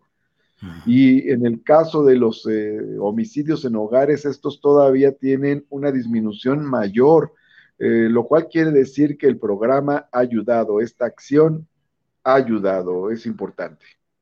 Eh, ¿Es la Ciudad de México ahora más segura que hace meses? Sí, claro, no lo digo yo.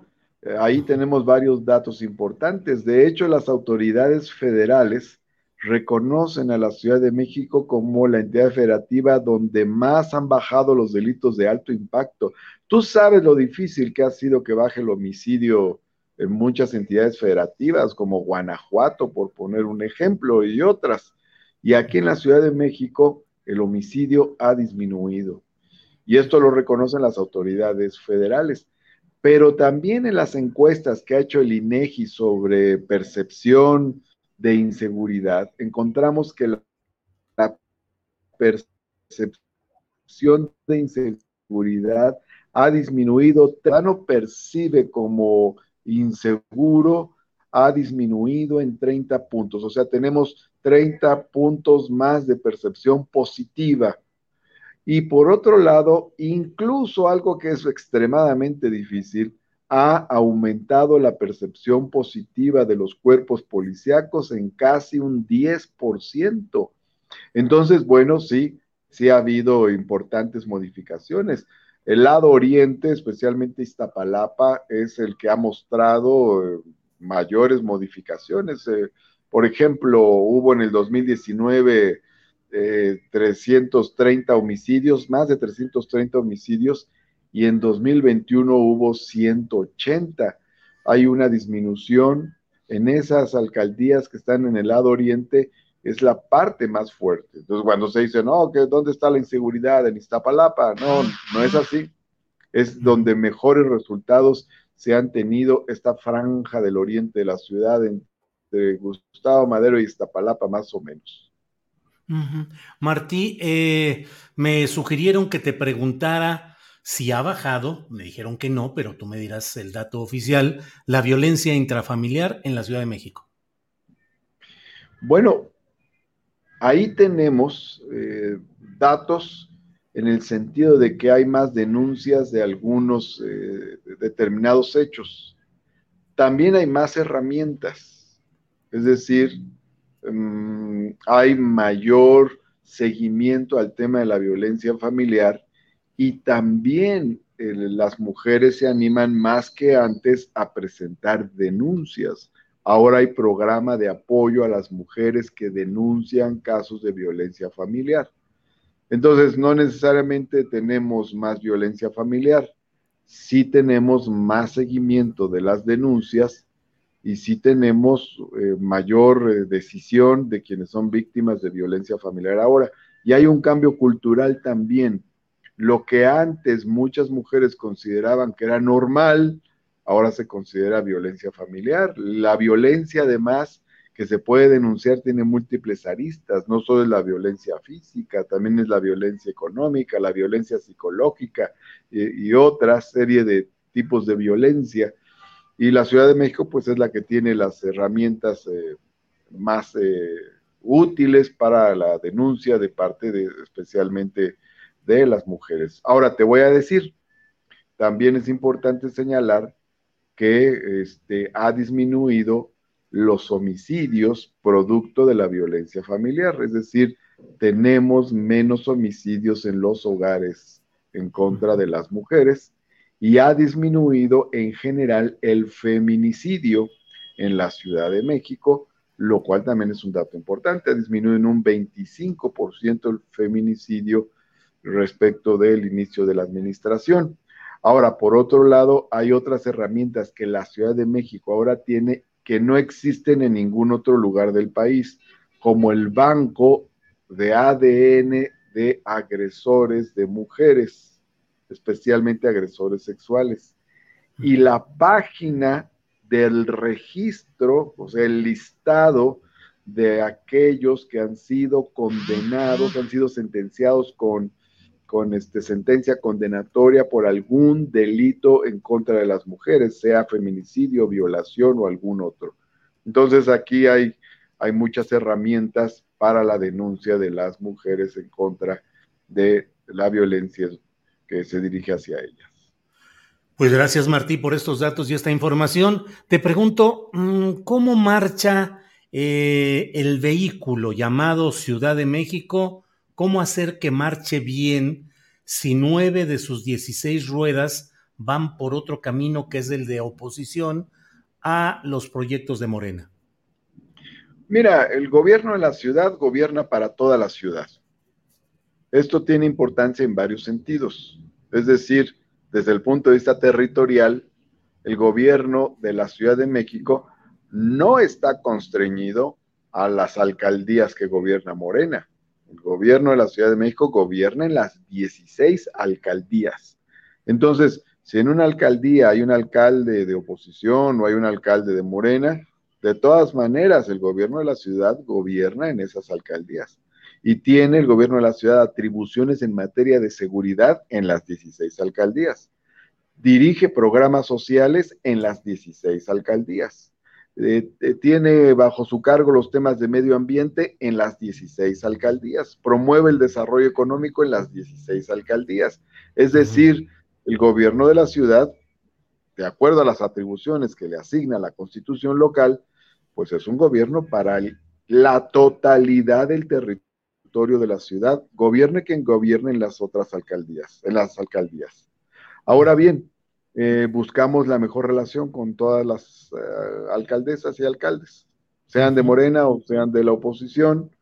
Morena gobierna el mayor número de alcaldías, gobierna siete, el PAN cinco, el PRI este, dos, este, y hay otras dos alcaldías. Pero la, este, pero independientemente de eso, buscamos tener la mejor relación con todos los alcaldes y alcaldesas. Ahorita venimos de un evento de Coyoacán, eh, estuvo presente el alcalde, este, muy colaborador con eh, diversos temas y programas de la Ciudad de México. Hay matices entre los propios alcaldes de la oposición, no todos tienen el mismo perfil pero respetamos a todos los alcaldes, a todas las alcaldesas. Eh, nos hemos reunido con todos, yo me reúno con los alcaldes frecuentemente para ver temas específicos.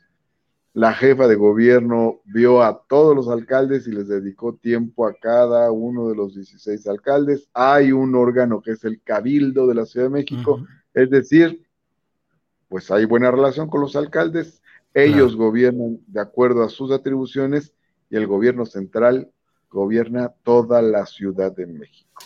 Martí, pero evidentemente en materia política impacta el hecho del futuro político 2024 y la condición de la jefa de gobierno como principal figura para la sucesión presidencial.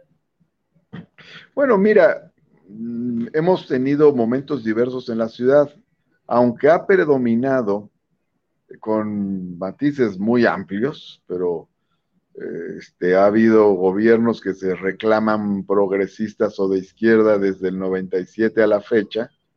La composición en las alcaldías que antes se llamaban delegaciones ha variado, pero ya en el 2000, que ganó Andrés Manuel la elección de jefe de gobierno, eh, la oposición ganó seis. La oposición, especialmente la oposición de derecha, ganó seis delegaciones en aquel entonces y hubo buena colaboración con ellos y luego con los que siguieron.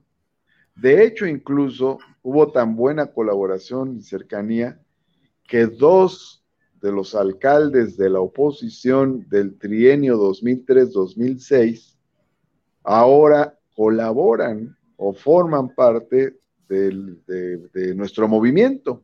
Claro, pero yo lo que te pregunto es si las aspiraciones o la figura de Sheinbaum como posible candidata presidencial está afectando o está impactando políticamente la marcha del gobierno de la ciudad. Mira, para empezar te diría que todo ese tema político electoral eh, lo platicaremos a fines del 2023. Ahorita no, ahorita no, no. Es una realidad política. El presidente de la República la incluyó. Bueno, ya lo platicarán con él o con ella. Lo pueden platicar. Este, yo escucho con mucha atención y este en lo que se refiere a la gobernabilidad de la ciudad, no afecta que haya alcaldes de oposición. La, gobernabilidad hoy es, eh, en día admite, antes no, pero hoy admite que hay disidencias, que hay oposición, que hay protestas, que hay conflictos sociales, todo eso entra en un marco de una gobernabilidad democrática, ¿no? Ahora Acepto la invitación. sí. Acepto la invitación a platicar, a buscar la respuesta de los involucrados, del propio presidente o de la jefa de gobierno. Pero entonces te pregunto a ti concretamente, ¿cómo va tu búsqueda de gobernar la Ciudad de México en 2024? No, no, no. Ahorita tengo tarea, mi querido Julio, y es una tarea que absorbe muchísimo tiempo. O sea, ayer, ayer te voy a decir, ayer trabajamos aquí en la oficina 16 horas seguidas entonces, eh, que me pueda distraer en otra cosa, no puedo. no me digas que ni siquiera piensas en eso. No, pienso en muchas cosas, pero y, pienso sobre todo en la transformación que está viviendo el país. Pienso en muchas, pienso por ejemplo en que lo increíble que va a ser que tres, durante tres sexenios hubo gobiernos que intentaron hacer un aeropuerto y no lo hicieron, y ahora, antes de que acabe este sexenio, vamos a tener nuevo aeropuerto en la zona mega, megapolitana del centro del país. Entonces, ese es todo un acontecimiento. En 40 años no se construyó una refinería, ahora vamos a tener una refinería. Pienso, por ejemplo, en la Ciudad de México, que ahora tiene cablebús y tiene las líneas más grandes del cablebús del mundo y además están en las dos zonas más pobres de la ciudad, Cuautepec y la Sierra de Santa Catarina. ¿Y también, piensas en la posibilidad de ser candidato? Ahorita no pienso en eso porque no me da tiempo. Y te digo que ya estas son pláticas, estas son pláticas que corresponden al 2023 y por cierto, formo parte de un movimiento colectivo, o sea, aquí no se trata de que, que, de qué tiene ganas uno en lo personal, sino pues hay toda una articulación, es un movimiento de transformación y, cada, cada uno de los actores pues ayuda en un cierto marco y mi ayuda al proceso de transformación está ceñida en este lapso histórico a la Secretaría de Gobierno de la Ciudad de México. Entonces, desde aquí colaboro con el proceso de transformación. Así es de que este, aquí estoy ayudando, mi querido Julio. Ya, si tenemos otra tarea, ya, te platicaré. ya haremos la este entrevista en su momento. me dedico al 100% a mi tarea. Bien. Me levanto antes de las 6 de la mañana, estoy en las reuniones del gabinete de las 7, atiendo aquí unas 8 o 10 reuniones al día a una busco solucionar muchos conflictos que ocurren cotidianamente en la ciudad, porque esta es una ciudad compleja y eh, contribuyo con ello a que la ciudad tenga gobernabilidad, tenga estabilidad, tenga armonía. Ese es mi papel. Y también eh, me interesa mucho eh, contribuir a la apropiación social de la obra que ha hecho este gobierno de la Ciudad de México, que es una obra muy vasta. Los informes que ha presentado la jefa de gobierno Claudia Sheinbaum han sido formidables. Buenos resultados en seguridad pública, programas sociales universales como la beca, eh, esta, mi, beca, la beca de bienestar para niñas y niños, para poner otro ejemplo. Grandes obras en movilidad, no solo el cablebús, viene lo del trolebús elevado, las nuevas unidades eléctricas en el Metrobús, por poner algunos ejemplos. los grandes biciestacionamientos, 180 kilómetros de ciclovías que suman más que todas las ciclovías construidas por todos los gobiernos anteriores a lo largo de este ciclo. Entonces, bueno, hay muchos procesos de transformación, de cambio. Sí me interesa hablar sobre eso. Creo que es muy importante que la ciudadanía lo sepa. Y hoy el tema que tocaste, si al desarme, si a la paz, contribuye a que haya menos homicidios, menos lesiones por arma de fuego, que eso es importante para la gente, porque el gobierno está comprometido a dar tranquilidad, armonía, paz, seguridad a la población y cada una de nuestras áreas contribuye a ello también, en este caso, con los programas de prevención que le toca coordinar a la Secretaría de Gobierno. Martí, pues muchas gracias por esta plática, por este reporte, informe de lo que se está haciendo y seguimos atentos al, al transcurso político que tendrá sus momentos más adelante. Gracias, Martí. Muchas gracias, Julio Astillero, gran periodista. Nos vemos, un abrazo fuerte. Que estés muy bien, Martín. Muchas gracias. Buenas tardes. Hasta luego. Bueno, pues um, esta ha sido la entrevista con Martí Batres, secretario de Gobierno de la Ciudad de México. Y para tener más información de lo que va sucediendo en el país, en el extranjero, vamos ya con Adriana Buentello. Adriana, ya estamos uh, listos aquí. Gracias, Julio. Pues efectivamente hay ya muchos comentarios y muchas, muchas reacciones en torno a esto que sucedió en la mañanera, pero para que no les digan y no les cuenten, vamos a, a ver este segmento que es el principal que ha movido todas las redes sociales, el que ha ocasionado estas fuertes reacciones. El presidente López Obrador, por un lado, dijo que su hijo José Ramón ya está grande y que debe de aclarar eh, pues, sobre este tema del reportaje y dijo que esto es un montaje, pero también eh, se escudo, dijo que su escudo eh, es la honestidad, porque si fuera corrupto, pues ya lo hubieran hecho papilla. Además, dijo que le llegó esta información que vamos a ver, que dio a conocer lo que presuntamente gana Loret de Mola. Vamos a ver. ¿Se acuerdan que este, le estoy pidiendo a Loret de Mola, que lo considero un mercenario, golpeador, corrupto, en sentido estricto, ni siquiera periodista? Le estoy pidiendo que nos diga cuánto gana. Ayer contestó por fin que primero diga José Ramón, mi hijo, cuánto gana. José Ramón tiene 40 años, es independiente y no tiene que ver con el gobierno, porque ninguno de mis hijos tiene que ver con los asuntos públicos. Bueno, espero que este José Ramón conteste, ya es grande, de qué vive, pero el señor Loré de Mola, que se dedica a atacarme, no hay conflicto de intereses. Pero además, ya la autoridad se va a hacer cargo de investigar. Es un montaje de Loret de Mola. ¿Cuál es mi escudo? Mi honestidad. Ya me hubiesen hecho papilla, políticamente hablando, si fuese yo corrupto.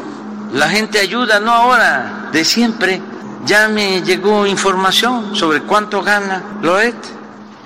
Esto es lo que gana Loret. ¿Ya viste lo que provocaste?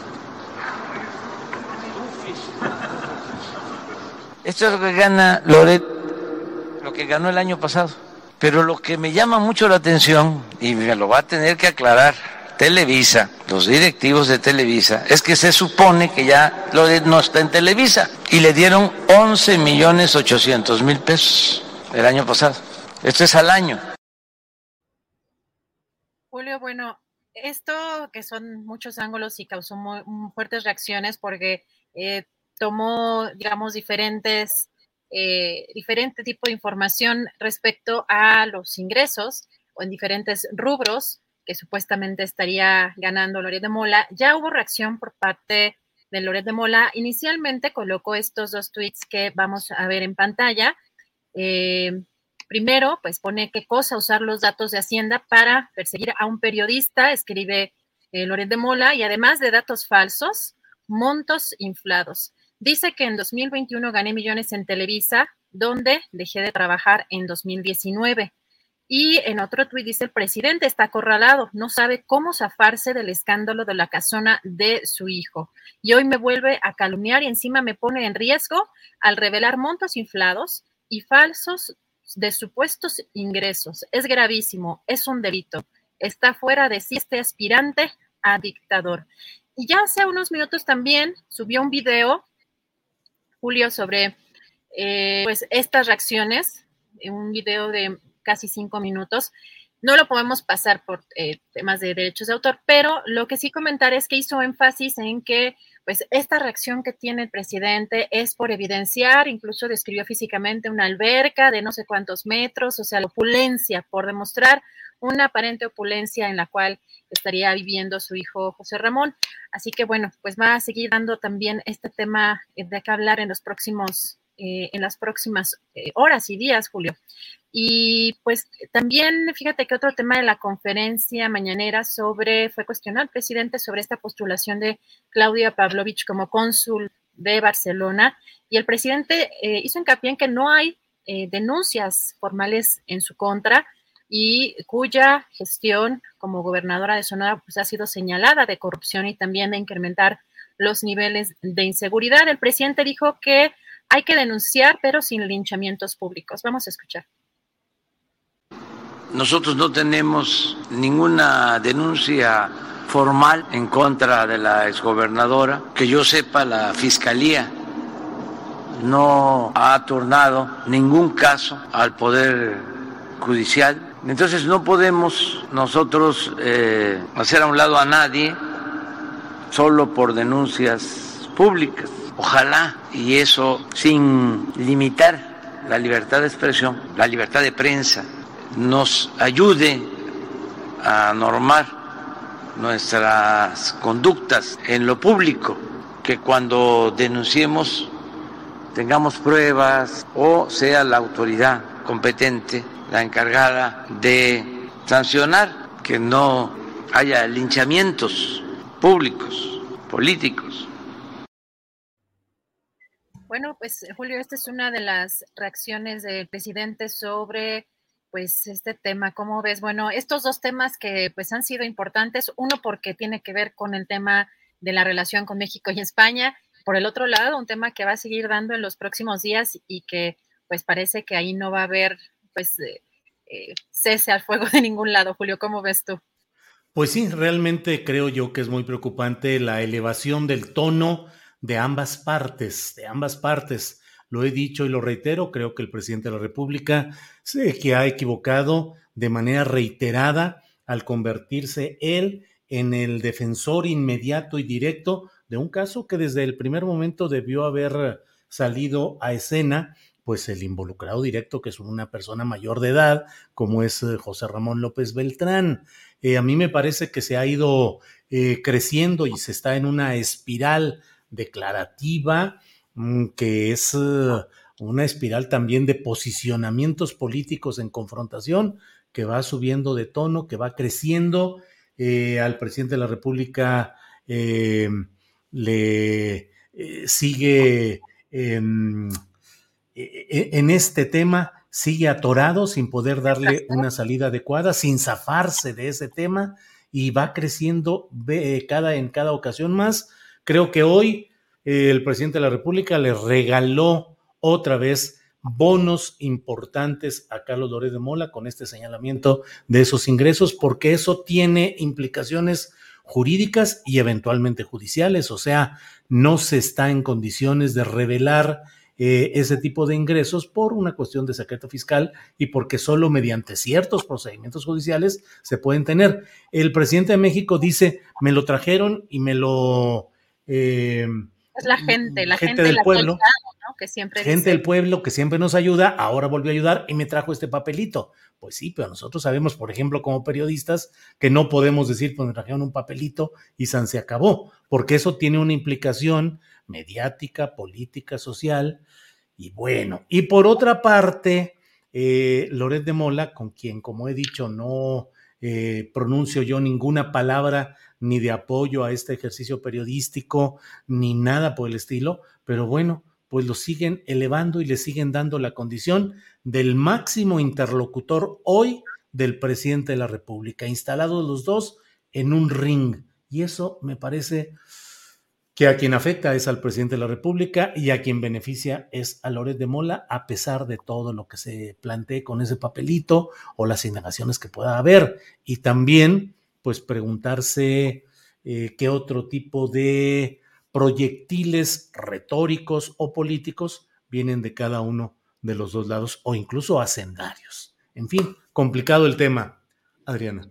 Julio, fíjate, retomo un poco de lo que hablaba Fernando Rivera Calderón porque me parece importante algo que hemos visto obviamente desde que inició su gobierno, que está gobernando prácticamente desde las conferencias mañaneras. No es poca cosa porque son muchísimas horas las que hemos eh, documentado, que hasta más de tres horas destina y que es un ejercicio pues muy intenso, un intercambio que sí es directo con parte de la prensa, de la prensa tradicional, la prensa independiente y otro tipo de personajes, pero a, mí me parece interesante, lo platicaba con alguien hace algunos días, si nos ponemos a ver las eh, conferencias mañaneras de las primeras, de los primeros meses, de las primeras semanas, sí hay un cambio, pese a que no se nota, digamos, una agresión o una eh, que se desborde el presidente a la hora de estar hablando en cuanto a la forma, el contenido es muy revelador e incluso también la forma en cómo ya está interactuando con algunos periodistas que le incomodan o de los propios medios. A veces ha tenido hasta que moderar un poco sus reacciones, eh, haciéndole notar que no es contra el periodista, sino contra el medio, lo cual también lo ha, digamos, exhibido como en un ejercicio que ya está bastante desgastado de parte de, de mm, del presidente, pero que también pues he reconocido en muchos momentos que es una, eh, esa posición ha sido muy compleja de estar eh, dando la cara todos los días porque se necesita, yo creo que cualquier persona en el primer año yo creo que ya hubiera o tirado la toalla o, ya se hubiera, pues no sé, sí, sí, ha demostrado el presidente en cuanto al temple un, pues un carácter ecuánime a la hora de estar pues, dando esta conferencia, pero todo tiene, digamos, un límite y creo que se ha desgastado hasta por las horas que destina a esta conferencia y que es desde donde vemos que está eh, gobernando incluso no solamente por el Ejecutivo, sino en el caso de cierto tipo de señalamientos que ha metido a México en problemas diplomáticos, pues ya está, digamos, gobernando para diferente tipo de, instancias o de secretarías, em, pues como se le llama comúnmente, metiendo su cuchara en diferentes lugares y pues eso sí, como tú dices, creo que ya está afectando pues mucho la, la imagen de la investidura presidencial, pero también ya se nota un presidente pues un poco más intolerante y que le está dando juego, pues muy importante. Y a mí la parte que me desagrada por el hecho de que me parece que sí es un mercenario y que sí es un personaje completamente cuestionable y que hubiéramos tenido que desterrar tanto del gremio como Loret de Mola, pero también por parte de las audiencias, y que ahora vemos a un gremio pues relativamente unido contra una situación de esta naturaleza, contra este, este pues sí podría llamarse acoso, porque independientemente de que no nos guste como periodista, como persona, pues no puede estar eh, llevando a cabo este tipo de linchamientos en, en, la tribuna contra cualquier tipo de persona, esa por parte de una figura como, como el presidente. Así que el, el, que lo haya dejado o lo haya colocado en una calidad de víctima me parece que es sumamente preocupante. Pues sí, por ahí van las cosas. En fin, pues, eh, ¿qué más tenemos por ahí en el arcón noticioso de Adriana? Sí. Fíjate, eh, Julio, pues comentarles que también habló sobre el caso de Notimex. Este, a comentar que eh, fue muy breve incluso lo que, lo que mencionó el presidente, o sea, fueron 17 segundos, normalmente en algunos temas, pues se tarda 5, 10, 15, 20 minutos, solamente comentó que pues espera que se pueda resolver este conflicto y que va a pedir al vocero Jesús Ramírez que presente en próximos días información sobre el caso. Vamos a escuchar. Bueno, de esto último, ojalá y se ya se logre un acuerdo, a ver si nos informan. Se lo vamos a, a pedir a Jesús que nos informe un día de estos sobre cómo va eh, este conflicto Ese fue todo el mensaje, Julio. Eh, vamos a ver, a darle seguimiento. Y hay un tema también interesante. El día de ayer por la noche Vimos este tuit de Pablo Gómez, el titular de la Unidad de Inteligencia Financiera, y es relevante por quién lo está emitiendo. Eh, pues señala, Julio, a 400 funcionarios de cobrar sueldos de manera ilegal. Dice, la Cámara de Diputados no redujo nunca el presupuesto del Instituto Nacional Electoral. Lo que sí hizo fue no autorizar las desmedidas solicitudes de aumento que presentó cada año. Eh, tampoco están autorizados los ilegales sueldos que cobran 400 funcionarios del INE, los más altos en el servicio público. ¿Cómo ves, Julio? Pues este, este tuit emitido el día de ayer por el titular, el ahora titular de la Unidad de Inteligencia Financiera. Pues interesante lo que plantea Pablo respecto a esos sueldos ilegales de 400 eh, servidores públicos en el INE. Y bueno, pues siguen en todos lados, sigue calientita la discusión, la polémica, el análisis y las denuncias o los hechos que son evidenciados. Pues Adriana, vamos a seguir atentos a esto que sigue caminando. Por esta ocasión terminamos ya esta semanita, semana tormentosa en términos políticos en lo general, diplomáticos, económicos y en nuestra pequeña parcelita, pues también con todo este rollo de la desmonetización y de, perdón, de las desmonetizaciones y ahora de esta suspensión en YouTube durante una semana. Así es que agradecemos a quienes nos han seguido a través de Daily Motion y de Facebook en este día y regresaremos el próximo lunes igual en Facebook y en Daily Motion. Así es que gracias a la audiencia, gracias a Tripulación Astillero, gracias eh, a, Adriana Buentello, a Andrés Ramírez Conejo, a Alfredo Hernández Luna, a Alex Reyes, a Sebastián Enríquez, a Celeste González, eh, a Sol Ángel y a María de los Ángeles Guerrero, mi esposa, Angelitos,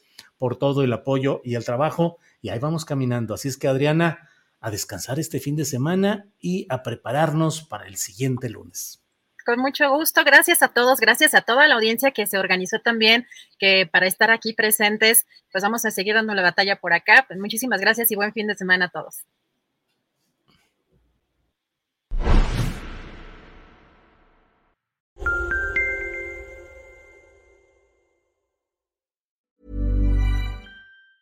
¿Te preocupas por tu familia? Entonces, ¿por qué darles solo huevos ordinarios cuando pueden disfrutar de lo mejor? Eggland's Best, los únicos huevos con ese delicioso sabor fresco de granja, además de la mejor nutrición, como 6 veces más vitamina D, 10 veces más vitamina E y 25% menos de grasa saturada que los huevos regulares, además de muchos otros nutrientes importantes. Así que, dales los mejores huevos. Eggland's Best, mejor sabor, mejor nutrición, mejores huevos. En Sherwin Williams somos tu compa, tu pana, tu socio, pero sobre todo somos tu aliado, con más de 6.000 representantes para atenderte en tu idioma y beneficios para contratistas que encontrarás en aliadopro.com. En Sherwin Williams somos el aliado del PRO. Para que te enteres del próximo noticiero, suscríbete y dale follow en Apple, Spotify, Amazon Music, Google o donde sea que escuches podcast te invitamos a visitar nuestra página julioastillero.com.